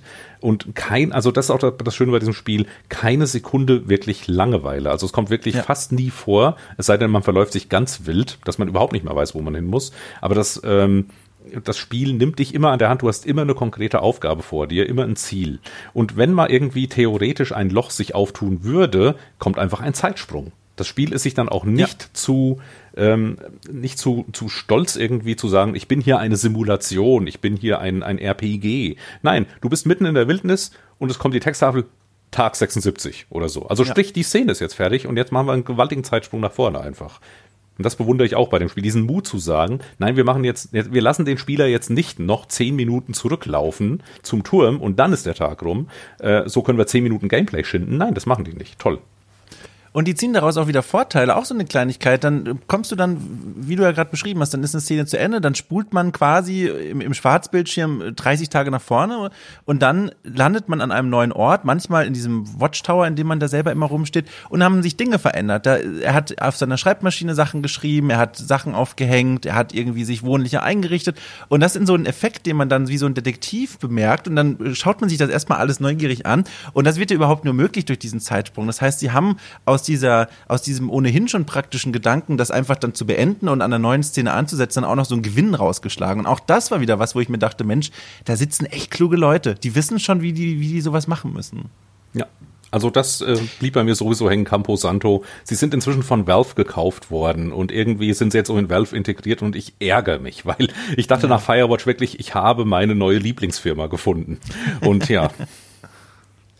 Ähm, wir müssen noch mal zu der Bewegung zurück, weil äh, ähm, das passt nämlich gerade so gut, wenn wir hier darüber so sprechen, wie man so sich durch die Welt bewegt und dabei die Laila zuhört. Und wir, das kann man eigentlich in einem Satz schon mal direkt sagen. Ich finde den Wald fantastisch, der ist wunderschön. Das ist natürlich alles noch mal äh, in, in so in diesen wunderbaren Look getaucht. Da wirkt das so ein bisschen comichaft fast schon, so ein bisschen surreal, aber es hat trotzdem so eine ganz starke realistische Note, dass ich keine Sekunde dachte, ich bin in einem Videospiel, sondern es fühlte sich für mich sehr echt an. Es war sehr, sehr kohärent, so ein ähnlicher Effekt, den ich auch beobachte bei solchen Animationsfilmen irgendwie von Walt Disney oder so, wo ich mir dann auch denke, das ist natürlich gerade alles animiert, aber in sich alles so logisch und hält alles so physikalische Gesetze ein, dass ich denke, ja, das ist eine echte Welt. Also da habe ich sofort mich wohlgefühlt in diesem Wald. Der ist auch schön abwechslungsreich. Da gibt es Lichtungen, da gibt es Gebirge, da gibt es Schluchten, da gibt es ähm, einen See und und obwohl die Welt so erstmal irgendwie so groß wirkt und auch so undurchsichtig ist wegen dieser dicken, äh, dichten Bewaldung, habe ich dann ziemlich schnell so ein räumliches Gefühl für diese Spielwelt entwickelt. Also ich wusste dann irgendwann schon, ah, okay, ich bin hier gerade in der Schlucht und wenn ich jetzt hier entlang gehe, dann, dann komme ich dorthin.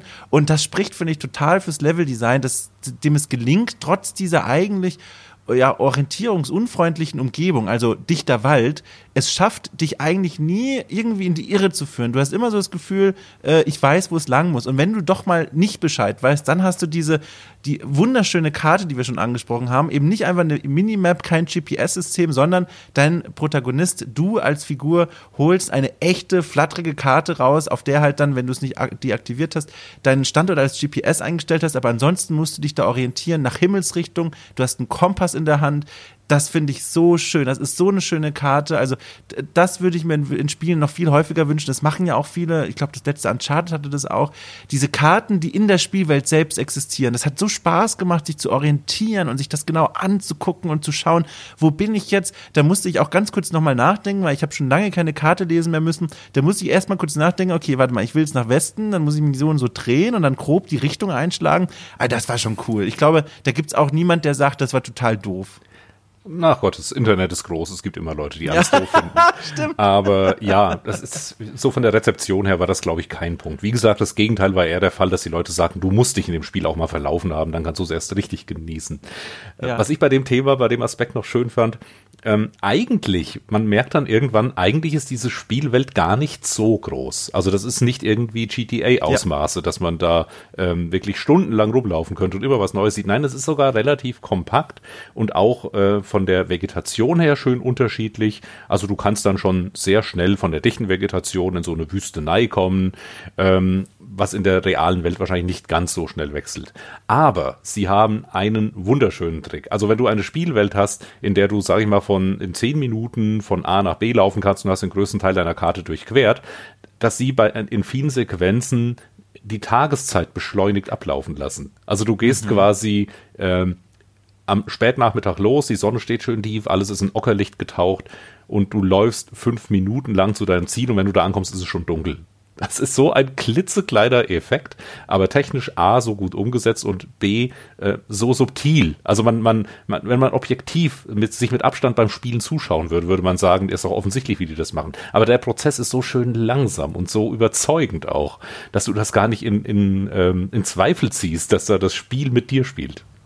Total. Das, also ich finde das auch äh, so schön. Mir ist dann auch aufgefallen, die Welt ist tatsächlich kleiner als gedacht. Da war ich dann auch froh, dass ich den GPS-Knopf aktiviert hatte, weil ich glaube, dann hätte ich mich wirklich verlaufen, weil ich hätte erwartet, dass man viel länger unterwegs sein muss, um irgendwo hinzukommen. Da war ich dann sehr froh. Es gab sogar mal einen Moment, da habe ich mich tatsächlich verlaufen, da habe ich ein bisschen die Anweisung des Spiels missverstanden und war in der falschen Ecke der Welt unterwegs. Da musste ich den kompletten Weg, also ich musste einmal die Spielwelt komplett durchqueren, um quasi weiterzukommen. Und das ging überraschend schnell. Da war ich auch sehr froh drum. Und dann auch noch, wie diese, diese Karte so gegatekeept ist. Also so, dass du am Anfang nur diese normalen Wege verfolgen kannst und dann kommst du irgendwann an diese Kletterseile. Dann kannst du irgendwann noch diese Haken finden, mit denen du nochmal neue Gebiete erreichen kannst und die Axt, mit der du Bäume umfällen kannst. Das finde ich auch sehr schön. Also da öffnet sich nochmal die Spielwelt an Ecken, wo ich vorher gar nicht gedacht habe, dass ich hier gerade ausgesperrt werde. Auch wieder so eine Kleinigkeit, wo ich mir dachte, Mensch, also schöne Sache. Ja, und das ist der Punkt. Man könnte jetzt sagen, vom Gameplay her und vom Game Design ist das ja das banalste der Welt. Das ist ja quasi auf dem Niveau der frühen 80er Jahre. Ne? Hol die Axt, hau den Baum um, kannst du über die Schlucht. Wie oft haben wir das denn schon gemacht? Das ist ja überhaupt nichts Neues mehr. Aber darum geht es bei dem Spiel nicht. Und die Leute, die dann Firewatch dafür kritisieren, dass es eben keine Gameplay-Innovation hat, ja, die haben das Spiel einfach nicht verstanden. Die haben kein Herz. Die wissen die überhaupt nicht ja. mit dem Spiel zurechtzukommen. Und deswegen meine ich, das ist, das ist ein Dom-Spiel. Der weiß sowas zu schätzen. das freut mich. Ja, zum Glück konnte ich es auch schätzen. Was wäre gewesen, wenn ich hier gesessen wäre und gesagt hätte, Mensch, äh, langweiligstes Spiel der Welt. Aber ich glaube, wir wissen beide, das war nicht möglich. Also ich wusste schon, wie gesagt, im Hauptmenü Press X to Start mit dem, mit dem wunderschönen Ambient-Soundtrack, den ich beim Arbeiten immer höre. Also einfach äh, Vögel singen und, und, und Windrauschen. Da wusste ich schon, oh, dich habe ich lieb, Spiel. dich, dich habe ich sehr lieb. Ich, ich möchte jetzt schon wissen, wie es weitergeht. Übrigens, auch eine Sache, so eine Kleinigkeit, wo, die noch so wunderschön zu dem Punkt passt, ähm, Erkundung der Spielwelt. Eine Kleinigkeit, die ich sehr schnell äh, wertschätzen konnte, war, wie sich Henry selbst bewegt. Ähm, denn man kommt immer wieder an so kleinere Hindernisse, so ein Baumstamm, der umgefallen ist oder einen kleinen Abgrund, den man hochklettern muss. Und äh, da muss man dann äh, einfach eine Taste drücken, dann klettert der hoch. Aber er klettert nicht einfach hoch im Sinne von, da ist eine Spielfigur und die, über, die überwindet ein Hindernis, sondern man sieht, der muss sich abackern. Der ist so ein bisschen übergewichtig, der ist nicht richtig sportlich, der muss mal manchmal in die Knie gehen, der drückt sich manchmal von den Knien ab, der, der, der, der keucht dann dabei so ein bisschen. Und zum einen charakterisiert das wunderschön die Figur selbst. Dann weiß man, okay, der Typ kommt nicht aus der Natur. Das ist gerade für ihn irgendwie eine fremde, nicht selbstverständliche Welt. Und zum anderen hat es nochmal eine weitere Implikation für mich gehabt. Dann dachte ich mir, ähm, okay, ich bin ja hier in einem Wald unterwegs. Hier wird ja irgendwo auch eine Bedrohung auf mich lauern. Da dachte ich vor allem an Tiere. Da kommt mal ein Eber raus oder ein, ein, ein Reh oder ein Hirsch oder sowas. Und das Spiel hat mir durch die Art und Weise, wie er Hindernisse umgeht, indirekt unter, ich weiß jetzt auch nicht, ob freiwillig oder unfreiwillig gesagt, auf Henry kann ich mich im Zweifel nicht verlassen. Der wirkt nicht auf mich für als jemand, der sich im Zweifelsfall selbst verteidigen kann. Und das ist im Spiel dann eigentlich gar nicht mehr so relevant. Es gibt ja, geht ja nicht darum, da irgendwelche Kämpfe auszuführen, aber es war trotzdem so ein Gedanke, den ich dann im Hinterkopf hatte. Und der hat dazu geführt, dass ich mich direkt nochmal eine Spur vorsichtiger bewegt habe, weil ich mir immer dachte, ich habe ja keine Ahnung, was dieses Spiel hier von mir will, was da alles noch passiert. Wenn mich jetzt hier irgendjemand herausfordert zum Duell, was weiß denn ich, ich muss eigentlich auf Henry kann ich nicht vertrauen, weil er hat mir schon durch sein Klettern gezeigt, der ist nicht der sportlichste. Und später dieses Hantieren von der Axt übrigens, auch so eine wunderschöne Kleinigkeit, die ich vielleicht jetzt überinterpretiere, aber ist mir egal. Es hat mir großen Spaß gemacht, das so zu beobachten. Der findet dann eine Axt, mit der er so diese Bäume fällen kann, mit der er ein verschlossenes äh, Türchen da überwinden kann. Und dann, dann, dann spielt er damit immer so rum. Der, wenn er eine Axt drehen muss, dann dreht er sie nicht einfach, sondern der lässt sie so kurz in die Luft schnellen und fängt sie dann so auf. Und für mich hatte das vor dem Hintergrund von diesem ungelenken Klettern ganz viel von diesem, ja, dieses, ich bin schon cool so und mit einer Axt so, ich spiele damit so ein bisschen rum und zeige mir selber mal, wie gut ich eigentlich bin, aber durch dieses Klettern wusste ich schon, im Ernstfall kann der damit nicht wirklich was anstellen. Und ob das stimmt oder nicht, das wird im Spiel auch gar nicht so wirklich aufgelöst, aber für mich gibt das ganz viel Kopfkino, was das Spiel direkt nochmal um eine neue Ebene erweitert. Ja, beim ersten Spielen hatte ich auch eigentlich nie die Befürchtung, dass jetzt irgendeine Actionsequenz kommt, bei, wo ich plötzlich äh, eine Waffe finde und schießen muss oder Messer werfen oder sonst irgendwas oder mhm. irgendeinen simulierten Ringkampf mit einem Bär. Ich bin eigentlich davon ausgegangen, dass das nicht passiert, aber beim ersten Durchspielen ist man, weiß man es ja noch nicht. Also vielleicht ja. kommt dann eben doch der große Showdown gegen den, den Riesenroboter oder so. Äh, wer weiß, was den Leuten da eingefallen ist. Denn wie du ganz richtig sagst, dieses Gefühl, dass da ein Mysterium in dieser Welt ist, äh, das herrscht die ganze Zeit vor. Im Dialog mit Delilah wird da eben so ein, ein Geheimnis aufgebaut und äh, was in deinem Bereich schon alles passiert ist. Du findest dann auch Spuren und so weiter. Und wir können ja auch ganz kurz die, die erste Begegnung äh, in diesem Spiel erwähnen. Gleich am ersten Tag mhm. sieht man ja eben von seinem Tower im Gespräch mit Delilah, oh Gott, da hinten sind Feuerwerke und Rauch steigt da auf am See, da ist irgendwas los, geh mal hin. Und da denkt man ja schon, das ist jetzt vielleicht die erste Konfrontation in diesem Spiel. Mhm. Also musst du dich auf den Weg machen, du gehst dann dahin und das sind, du findest dann leere Bierdosen oder Bierflaschen im Wald, äh, das reportest du die Leila und dann sagt sie, oh Gott, da sind wieder irgendwelche Partyleute unterwegs. Und dann gehst du an den See und mitten auf dem See, ne, auf so einer Insel, sieht man die Silhouetten von ein paar Leuten, die da Party machen. Man hört Musik rüberschallen und Henry brüllt ihnen zu, dass sie da weg sollen und die ignorieren dich im Prinzip. Ähm, ich weiß gar nicht mehr, wie es Ich habe an der Stelle, glaube ich, aufgehört, dann meinen, meinen, meinen dritten Durchgang zu spielen. Aber du musst dann ja von dort weggehen. Aber mhm. es kommt dann keine echte Konfrontation mit denen zustande. Das sind auch die einzigen Menschen, die du im ganzen Spiel siehst oder erahnen kannst, zumindest, glaube ich. Ja, Und ja. Ähm, es, dass das Spiel ist, das ist nicht diese Art von Spiel, weiß man in dem Moment. Ein anderes Spiel hätte jetzt gesagt, du musst ein Boot finden, musst dahin und musst die verkloppen oder den, den, den Ghetto Blaster wegnehmen oder sonst irgendwas. Nein, das macht äh, Firewatch nicht. Firewatch sagt so, du musst jetzt woanders hin und äh, du musst das melden, du musst aufpassen, dass die kein Feuer machen. Äh, das ist hier kein Actionspiel. Und da fühlt man sich eigentlich schon dann auch angekommen in dem Spiel, wenn man diese Konfrontation hinter sich gebracht hat, nämlich gewaltlos. Und dann geht's um das Mysterium dieses Bereichs und nicht um irgendwelche Leute, die da Party machen oder den Wald anzünden könnten. Gleichzeitig, äh, bei mir tatsächlich habe ich dann doch meine Mikroaggression so ein bisschen freien Lauf gelassen und zu meinem Erstaunen wurde das vom Spiel auch angenommen dankend, denn diese Szene, wo diese Frauen da in dem, in dem See da baden und dann auf der anderen Seite rausgehen, weil man sie quasi erwischt hat und vertreiben möchte, da könnte man jetzt einfach sich umkehren und, und gehen, so wie du es ja offenbar gemacht hast, mit der Lektion, okay, dieses Spiel ist kein Konfrontationsspiel.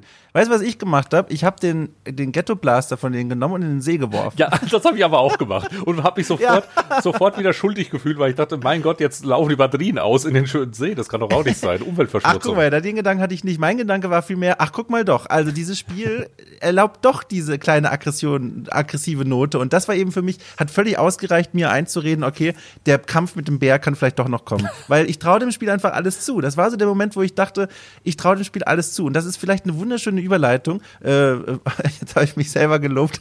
Egal. Das ist eine gute Überleitung ähm, zu dem großen Punkt, den ich noch ansprechen möchte, und zwar die Story. Ähm, da gibt es nämlich für mich nämlich zwei Aspekte, die ich unbedingt ansprechen möchte und wo ich mich mit dir noch austauschen will. Ähm, eine Sache, die ich vielleicht direkt vorne wegschieben kann, was mich äh, erstaunlich finde, ich wenig interessiert hat, war diese gesamte Geschichte mit dem, mit den beiden, die da vor mir mal rumgewandert sind, mit diesem, mit diesem Sohn, mit dem was ganz Schlimmes passiert ist und mit dem, mit, äh, ja, mit dieser ganzen Vater-Sohn-Geschichte insgesamt, die hat mich irgendwie nicht so interessiert, weil, das liegt vor allem daran, mich die erste Geschichte, der erste Erzählbogen viel mehr interessiert und gefesselt hat, ähm, und zwar der, der sich dreht um die Beziehung mit Delilah zu deinen Protagonisten.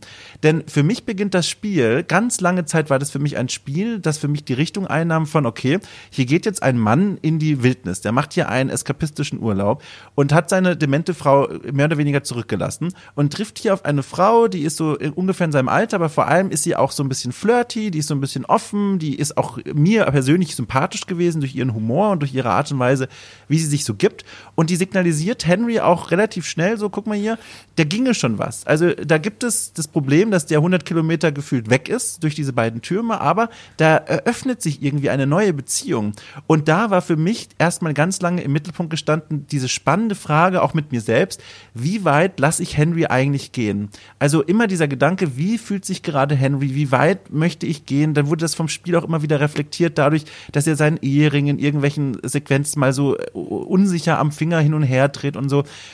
Und das war für mich erstmal ganz lange der Hauptmoment des Spiels. Und da gibt es auch noch einen Schlüsselmoment, der für mich dem Ganzen die Krone, Krone aufgesetzt hat, wo sie eines Nachts dann äh, das Feuer angucken, das da im Wald schon so ein bisschen tobt. So, das war so, weiß nicht, so irgendwo am Ende des ersten Drittel des Spiels. Und dann eröffnet eben die Leider, dass sie äh, so mehr oder weniger Gefühle führen hat. Und dann gleitet das, wenn man das zulässt, in so eine Art Dirty Talk Richtung. Also die, die sprechen über Walkie Talkie dann so ein bisschen über, über, also es, da, da merkt man da so ein Knistern in der Luft. Da beginnt das Ganze so eine neue Dynamik zu entwickeln. Und bis zu diesem Moment dachte ich mir, das Spiel mit der Story hält mich vor allem deswegen gefangen, weil es hier um diese Frage geht, ein Mann weg von seiner alten Beziehung, die voller Laster und Probleme ist, ist in einem scheinbar isolierten Raum und hat da jetzt die Herausforderung vor sich, wie geht er mit dieser Frau um und der Einsamkeit, die ihn umgibt. So. Das ist der erste Aspekt. Und dann wurde das Spiel zu einem fucking Horrorspiel. Alter, also ich, ich also wirklich, äh, das war krass. Das war für mich ein Moment, wo ich dachte, ich, ich kann nicht mehr. Also das war ganz schlimm für mich, das zu beobachten, wie aus diesem Beziehungssimulator und Beziehungskrisensimulator plötzlich so ein Spiel wurde. Da meine ich natürlich die eine erste Szene, wo der Auftakt quasi zu dem Ganzen ist. Man läuft irgendwie von einer kleinen Minimission zurück. Das ist auch sogar schon vor dieser Schlüsselmomentszene mit diesem Dirty Talk. Man läuft zurück zu dem eigenen Funkturm, nachdem man wieder eine kleine Wanderschaft unternommen hat.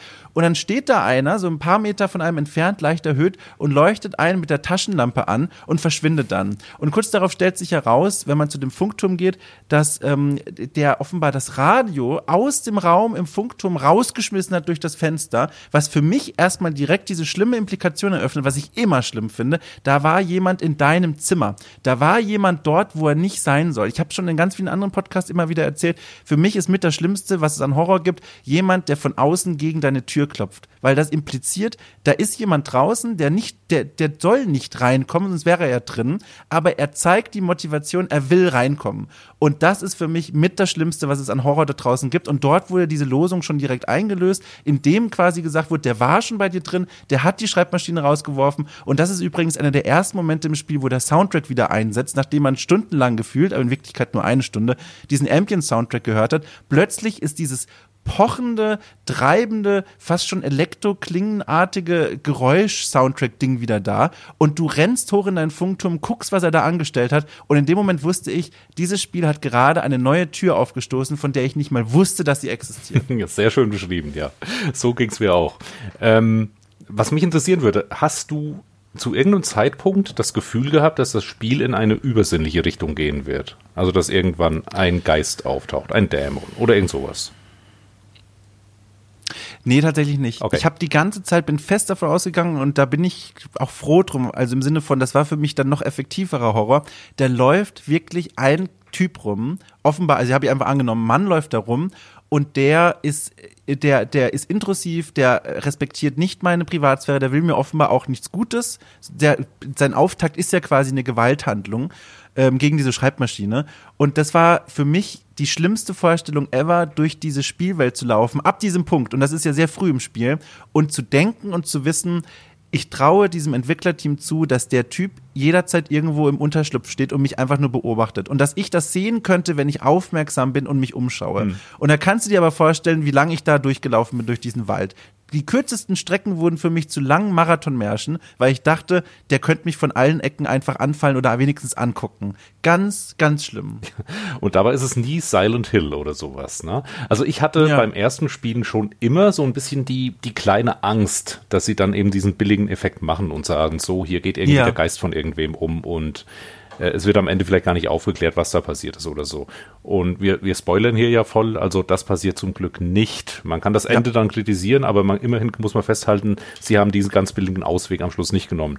Und ähm, so auch bei deiner Beschreibung eben, man merkt, wie, wie durchdesignt jede einzelne Szene in diesem Spiel ist, jede einzelne Begegnung, jeder wichtige Plotpoint, der da passiert. Und das Spiel hat nur wichtige Plotpoints. Es hat, wie gesagt, kaum Fett, das irgendwie ähm, aufgeklebt wurde auf das Gerüst, sondern wirklich jede, jede Szene, jede Mission in Anführungszeichen hat das so den Punkt, der damit vermittelt werden will. Es wird reflektiert mit Delilah, es wird drüber gesprochen, es wird gemutmaßt, was dahinter steckt. Ähm, das ist alles so durchdacht und, und komponiert, das passt alles wunderbar zusammen.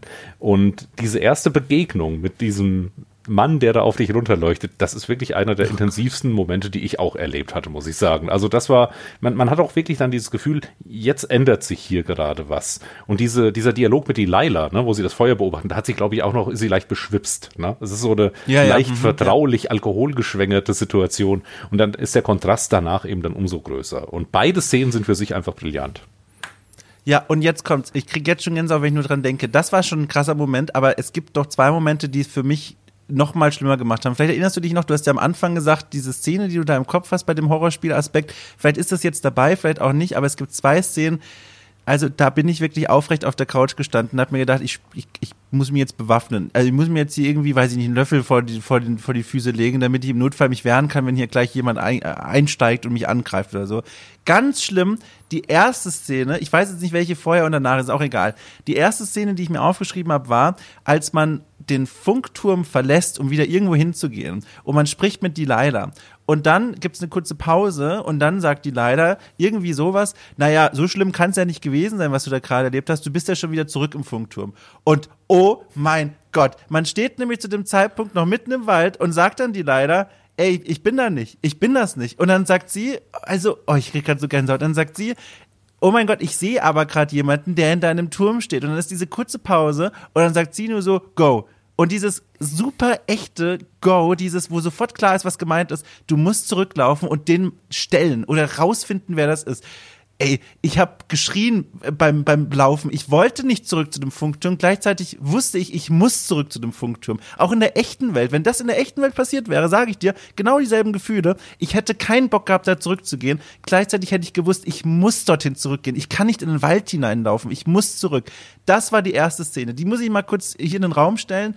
Äh, das war schlimm. Das war fantastisch, aber auch ganz, ganz schlimm. Ja, das, das Doofe war, diese Sequenz oder ein Teil davon hatten sie im Trailer. Und da war ich darauf schon. Ah, und ich, den habe ich nicht noch, gesehen. Ich weiß noch, dass ich damals den Trailer gesehen habe und das war der Moment im Trailer, wo ich sagte, geil.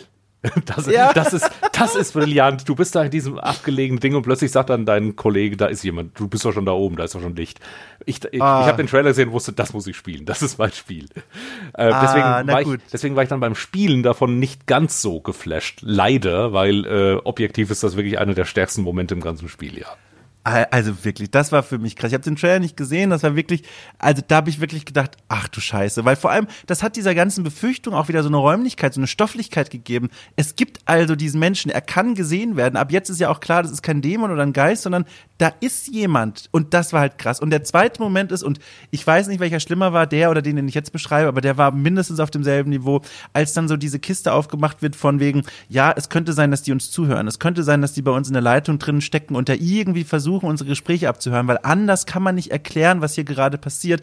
Und während man noch am Mutmaßen ist, während man auch gefühlt schon eine halbe Stunde dieser Frage nachgeht, werden wir abgehört wird ganz kurz reingeschaltet die Frequenz von dem offensichtlichen Zuhörer. Man hört ein Husten, ein sehr bedrohliches, kehliges, krankes Husten und so eine Art Country-Musik im Hintergrund und dann ist es weg. Hm. Und in dem Moment ist einem klar, es gibt jemanden da draußen, der zuhört. Und das war auch so ein Moment, wo ich dachte, ich, ich schrei gleich und werde ohnmächtig gleichzeitig. Das ist so unglaublich intensiv gewesen. Da wird wirklich deine Befürchtung und Bestätigung, äh, deine Befürchtung wird bestätigt durch dieses kurze Soundfile, was nicht länger als vier Sekunden höchstens geht, drei Sekunden, zwei Sekunden.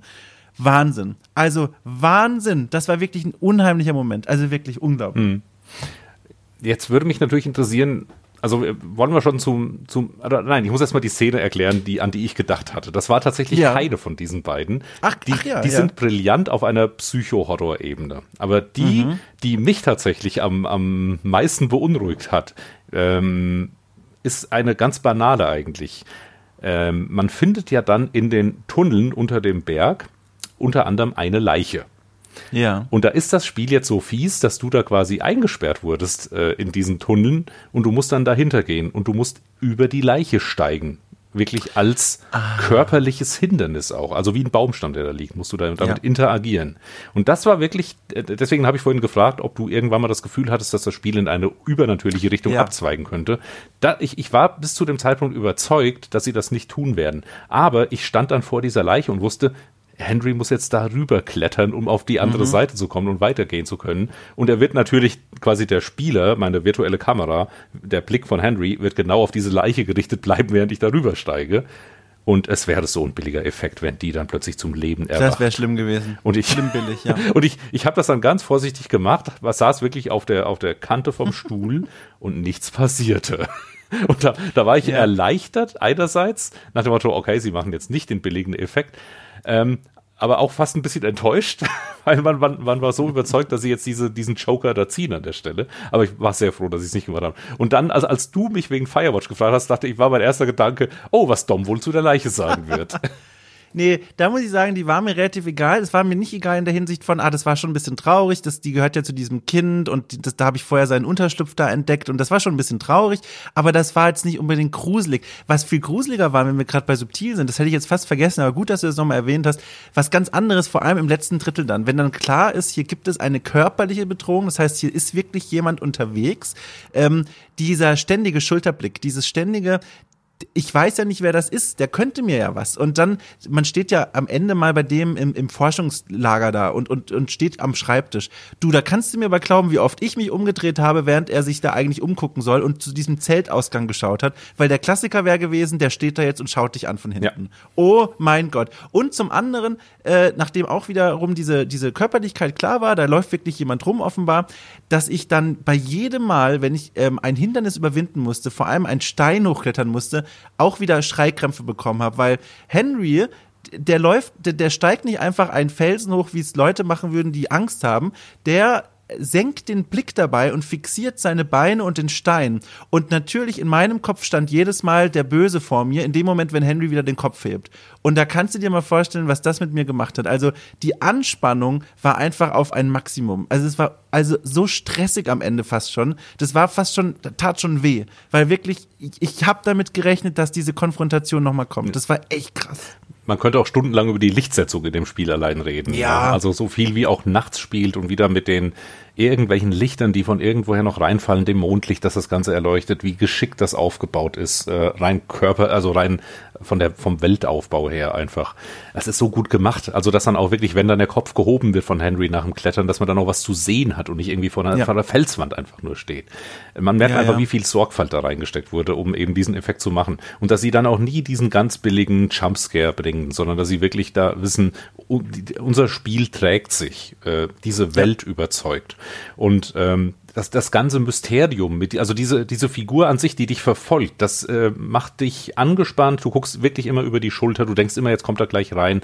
Aber das Problem ist, dass es eben, das, also man, man kann dann kritisieren, dass das Spiel das nicht ganz so einlöst am Ende. Also das mhm. Mysterium wird immer mysteriöser, man findet einen Horchposten da an, an, auf, so einem, auf so einer Bergspitze, da ist irgendwas im Gange, aber so die eigentliche Auflösung des Ganzen ist dann vergleichsweise banal und ja. nicht ganz so Akte X-mäßig, wie es vorher aufgebaut wurde. Und ich glaube, das hat dann schon so, auch was ich, wenn ich mir die Tests dann angeschaut habe oder so, auch das Feedback von Spielern und Spielerinnen, ähm, doch so ein paar Leute enttäuscht. Die hätten dann gern das Akte X-Ende gehabt mit den Aliens, die da eben sich im Berg mm. eingelistet haben. Und ich persönlich bin, wie gesagt, froh, dass sie es nicht gemacht haben. Aber ähm, die Erwartungshaltung hat das Spiel dann halt auch durchaus selbst aufgebaut, so ein bisschen. Das stimmt. Ich fand das aber auch tatsächlich, ich gehöre auch zu den Leuten, die das nicht schlimm fanden, weil das war für mich, passte nur gut zu diesem ohnehin schon sich sehr realistisch anmutenden äh, oder anfühlenden Spiel, weil klar, Henry versteht eben nicht alles. Der ist da über die Sachen gestolpert und das ist dann so dieser typische Anspruch an ein Spiel, als an ein geschlossenes Werk. Alle Fäden müssen auch zu einem Ende führen oder bei einem Buch ist ja auch oft so diese Erwartungshaltung, ich möchte den Plot schon zu Ende erzählt bekommen. Offenes Ende ist schwierig. Hier in dem Fall ist es ja nicht wirklich ein offenes Ende, aber manche Fäden verlaufen sich einfach so. Aber das hat für mich so eine realistische Note, weil in der echten Welt ist es halt auch so. Du, du, du steigst am Ende nicht komplett durch und das gibt dir dann noch so viel zum, zum Nachdenken. Auch eine Sache, die mir erst irgendwann so im Vorbeigehen dann aufgefallen ist und ich glaube, vielleicht habe ich da auch einfach was nicht angeklickt, was mir das dann explizit erklärt hätte, aber da gibt es eine kleine Sache im Spiel, die für mich auch wieder zu den genialsten Dingen gehört, aber die vom Spiel nie so, zumindest in meinem Spieldurchlauf, nie so explizit dann aufgelöst wurden. Und zwar, man findet ganz oft im Spiel diese Bierdosen und es wird die ganze Zeit immer suggeriert, das sind die Bierdosen von diesen zwei Mädels, denen man da nachläuft und die man da aus diesem Wald verscheuchen soll. Und ganz am Ende findet man quasi dieselben Bierdosen bei diesem, bei diesem Goodwin, der die ganze Zeit die Gespräche mitgehört hat. Und dann wird einem klar, der hat die die ganze Zeit getrunken. Nicht nur das, sondern der ist offenbar auch auf denselben Wegen unterwegs gewesen wie wir auch. Und man hat die ganze Zeit seinen Müll aufgesammelt und nicht den von, der, von den Frauen. Und das war halt auch so ein Moment, wo ich dachte, ach du Scheiße, das gibt dem Ganzen, der war wirklich hier unterwegs und ich hab's nicht gecheckt. Hm. Also ganz, ganz toller Moment. Übrigens auch noch eine Sache, den ich, äh, was ich auf gar keinen Fall untergehen lassen möchte, ist die wunderschöne Vista, der wunderschöne Ausblick von seinem Aussichtspunkt, weil den halte ich auch für einen vielleicht schönsten inszenierten äh, äh Spielweltstellen, die ich in den letzten Jahren überhaupt gesehen habe. Wenn man dann so herausfindet, wo ist der immer gesessen, wo hat er die Gespräche abgehorcht, der saß auf so einem, ja in so einer Höhle fast schon, bei, bei so einem Höhlenausguck, so da war so eine Felswand, die so eingerissen war und dann saß er da auf so einem Schaukel oder auf so einem Gartenstuhl und hat da sein Bier getrunken und hat auf den Wald hinuntergeguckt und links vom Wald war der Turm von Delilah und rechts vom Wald war mein eigener Turm. Das heißt, er saß wirklich wie in diesem, in so einer Dreiecksbeziehung, irgendwie in der Mitte zwischen denen, aber war doch irgendwie unbeteiligter Zuschauer und Zuhörer. Und es war so eine wunderschöne Kulisse, fand ich. Das haben sie richtig schön angeordnet. Und das war auch noch so ein, wenn ich mich recht erinnere, so ein ganz verranzter Campingstuhl, der ja, komplett zerrissen ja, war. Das total. war auch dem, das Alter ansieht, wie lange der da schon gesessen hat und ja. Ja, also, also wirklich, ich, ich merke auch beim Sprechen, es gibt noch so viele Dinge, über die man sprechen könnte. Das müssen wir jetzt nicht alles ausbreiten, aber dieses Spiel, das ist so ein dankbares Stück Interpretationswerk. Also da kann man so viel raus und auch der Soundtrack, wann der gespielt wird, wie er gespielt wird, da steckt so viel drin. Eine Sache, die ich vielleicht noch mal kurz rausholen muss, weil ich auch mir die dick aufgeschrieben habe, ähm, was mir aufgefallen ist, der Henry, der führt mit einer einzigen Ausnahme im Spiel keinen inneren Monolog. Du kannst nicht mithören, was er denkt. Und das finde ich so schön, denn zum einen eröffnet es diese Projektionsfläche. Du kannst dann wie in diesem Text-Adventure-Einstieg schon angedeutet so ein bisschen dich selbst da reinstecken in diese Figur. Ähm, was es immer irgendwie interessanter macht. Zum anderen aber, wenn du möchtest, kannst du den inneren Monolog doch erfahren, denn er schreibt diese, diese tagebuchartigen ähm, ähm, ähm Papierblätter immer voll mit seiner Schreibmaschine und man kann mit der Zoom-Taste die Texte tatsächlich lesen.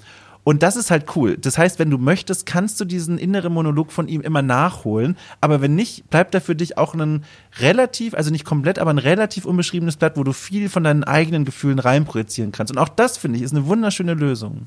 Das ist eine wunderschöne Les Lösung, aber ich bin ehrlich gesagt ein Spieler, der Textdokumente in Spielen wie die Pest hasst. Das sage ja. ich als Autor. Also auch bei Alan Wake fällt mir da ein, ne, wo du dann die Manuskriptseiten mhm. sammelst und wo, wo massig Leute wahrscheinlich alles begeistert lesen und und das Mysterium sich zusammenfügen. Ich denke dann einfach nur, nee, wenn ich ein Buch lesen will, mache ich ein Buch auf. Dann gehe ich nicht in ein Computerspiel. Aber die Art, wie das gemacht ist, wie das äh, gezeichnet ist, auch das ganze Tagebuch. Ich habe da schon gelegentlich mal reingeschaut. Ich habe jetzt aber nicht wirklich jedes kleine Detail aufgesogen, aber ich habe gewertschätzt, dass das da ist ja. und dass das noch so eine Ebene mit reinbringt, ähm, die das Ganze oder die die Hauptfigur auch lebendiger macht. Ähm, ja. Ich schlage mal ganz kurz den Bogen zu einem, zu einem allgemeinen, was ich noch sagen wollte zu dem Thema. Ja. Was für mich eben Firewatch, äh, das ist so ein Element, was eben Firewatch für mich eben abhebt von vergleichbaren Spielen. Ähm, diese sogenannten Walking-Simulatoren, ne, die vor, Gott, wann ging das los mhm. mit Dear Esther, Ende der Nullerjahre, Anfang der Zehnerjahre, ja. ähm, dass eben so eine Art Spielgenre entstanden ist, wo ich einfach nur eine Welt passiv erlebe, wo ich rumlaufe und wie in einem Museum im Prinzip erforsche, was ist denn hier passiert.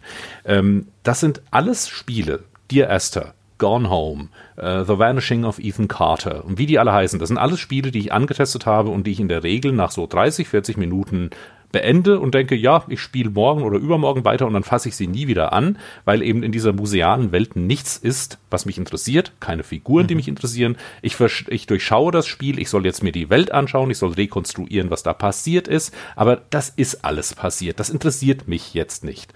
Und dass dann eben Firewatch um die Ecke kam, mit diesen zwei Figuren, die miteinander reden, die miteinander interagieren, die gemeinsam ein Mysterium erforschen und äh, gemeinsam mit mir darüber nachdenken, was denn da los ist eigentlich in diesem Wald das war der Hook, der mich da reingezogen hat. Und das vermisse ich bei mhm. diesen ganzen anderen Spielen. Und das sind eben nicht nur das Setting, nicht nur die beiden Sprecher, sondern eben so Details wie eben dieses Tagebuch, das er schreibt, die Zeitsprünge, die er macht, äh, die Witterung, die sich ändert, dass ich wirklich das Gefühl habe, ich bin hier in diesem, an diesem Ort, der sich, äh, der dynamisch ist, der, wo was passiert, wo auch was mit mir was passiert, während ich diese Welt erforsche, statt einfach nur hier rumzulaufen und Audiologs zu sammeln oder Textdokumente oder irgendwelche virtuellen Sachen mir anzuschauen, die mal vor irgendwelchen Jahren passiert sind.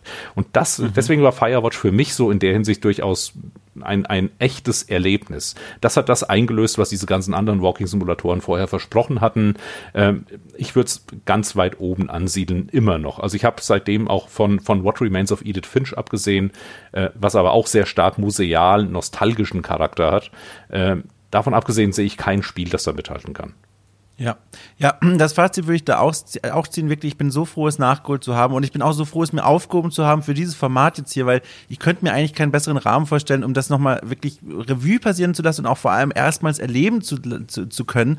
Ähm, ich habe mir hier als Zusammenfassung aufgeschrieben, also, oder lass es mich anders sagen, ich mochte das ganze Spiel. Also es gab wirklich ganz wenig Dinge, die ich jetzt kritisieren würde, entweder auf spielmechanischer Ebene oder von der Story her, dass da irgendwelche Dinge mir nicht so ganz toll gefallen haben wie das ganze Restspiel. Aber das habe ich alles mal beiseite gelassen, weil darum sollte es hier nicht unbedingt gehen. Ähm, aber eine Sache, wo ich echt Angst hatte, das Spiel könnte mir das jetzt kaputt machen, war das Ende. Ähm, und zwar beim Ende, ich hatte die Befürchtung, das Spiel könnte jetzt irgendwie ein Happy End herdrehen oder so eine komische, also irgendwie einen Weg einschlagen, wo ich denke, der passt nicht zum Rest des Spiels, weil der Großteil des Spiels fühlte sich für mich extrem hoffnungslos an, extrem bedrohlich. Es war für mich irgendwie ein Emotion, also wirklich ein Horror, Horrorspiel. Es war ein verstörendes Kammerspiel. All diese Dinge habe ich gefühlt und ich hatte Angst, dass es am Ende wieder irgendwie dann ein bisschen gelüftet wird, dieses Gewicht durch irgendwie ein, ein schönes Ende oder durch irgendwie ein Henry hat seine Lektion gelernt.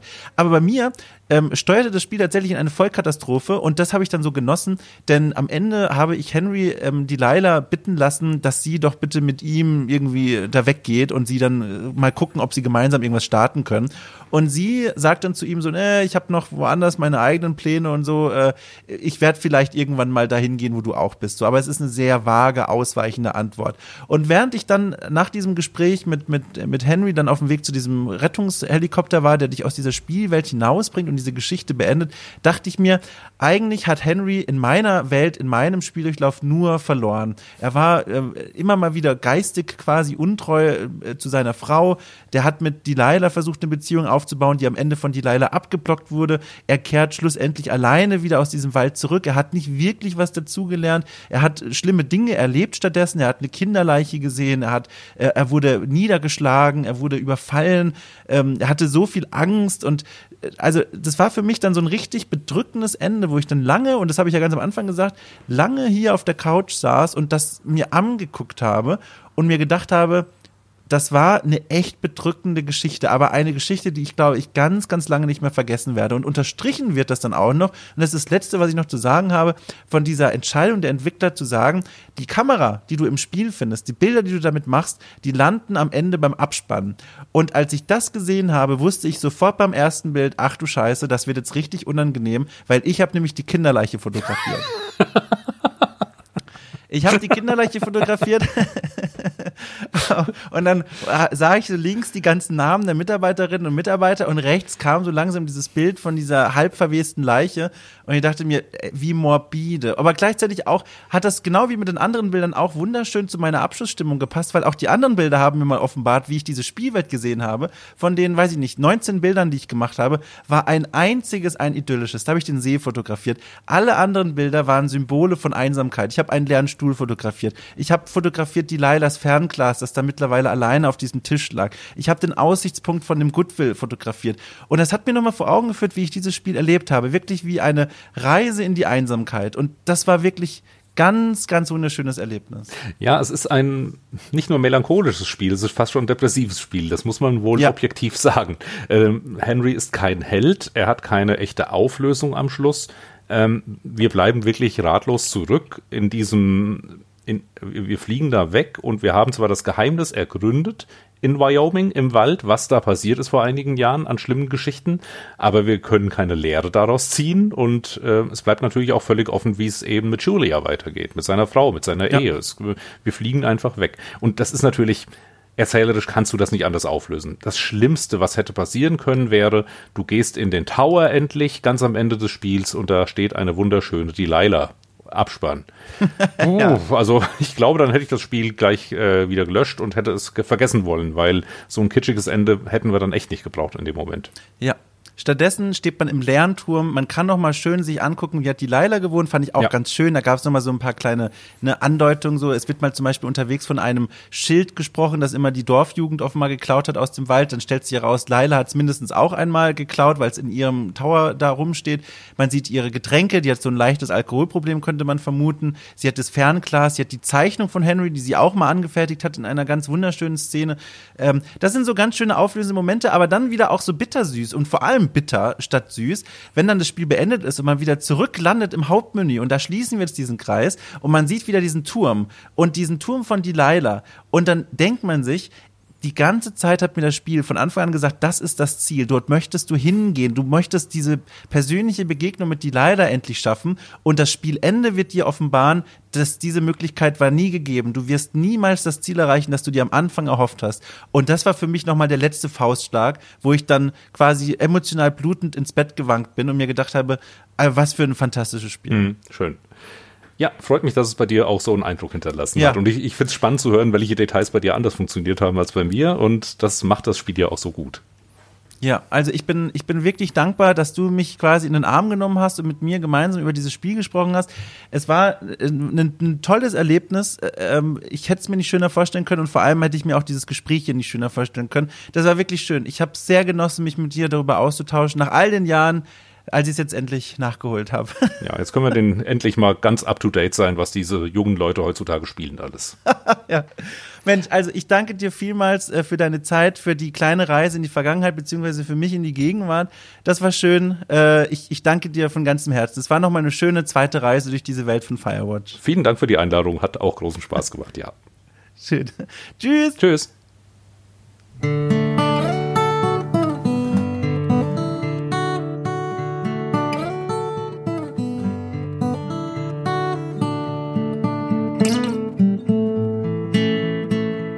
Ja, und das war's. Das war mein Gespräch, meine Erfahrung, mein Abenteuer mit Firewatch. Ich hoffe, es hat euch gefallen da draußen, diese allererste Folge von Firewatch. Blödsinn von okay cool. Holt nach. Äh, ich bin dankbar für euer Feedback. Schickt es mir gerne an mail at domshot oder schreibt es im offiziellen Discord-Channel von okay cool. Das war's, das war's. Nächsten Monat geht es weiter mit einer weiteren Folge von okay cool holt nach. Ich pack meine Köfferchen, ich mache meinen Waldspaziergang noch zu Ende und wünsche euch eine fantastische Zeit. Bis dahin.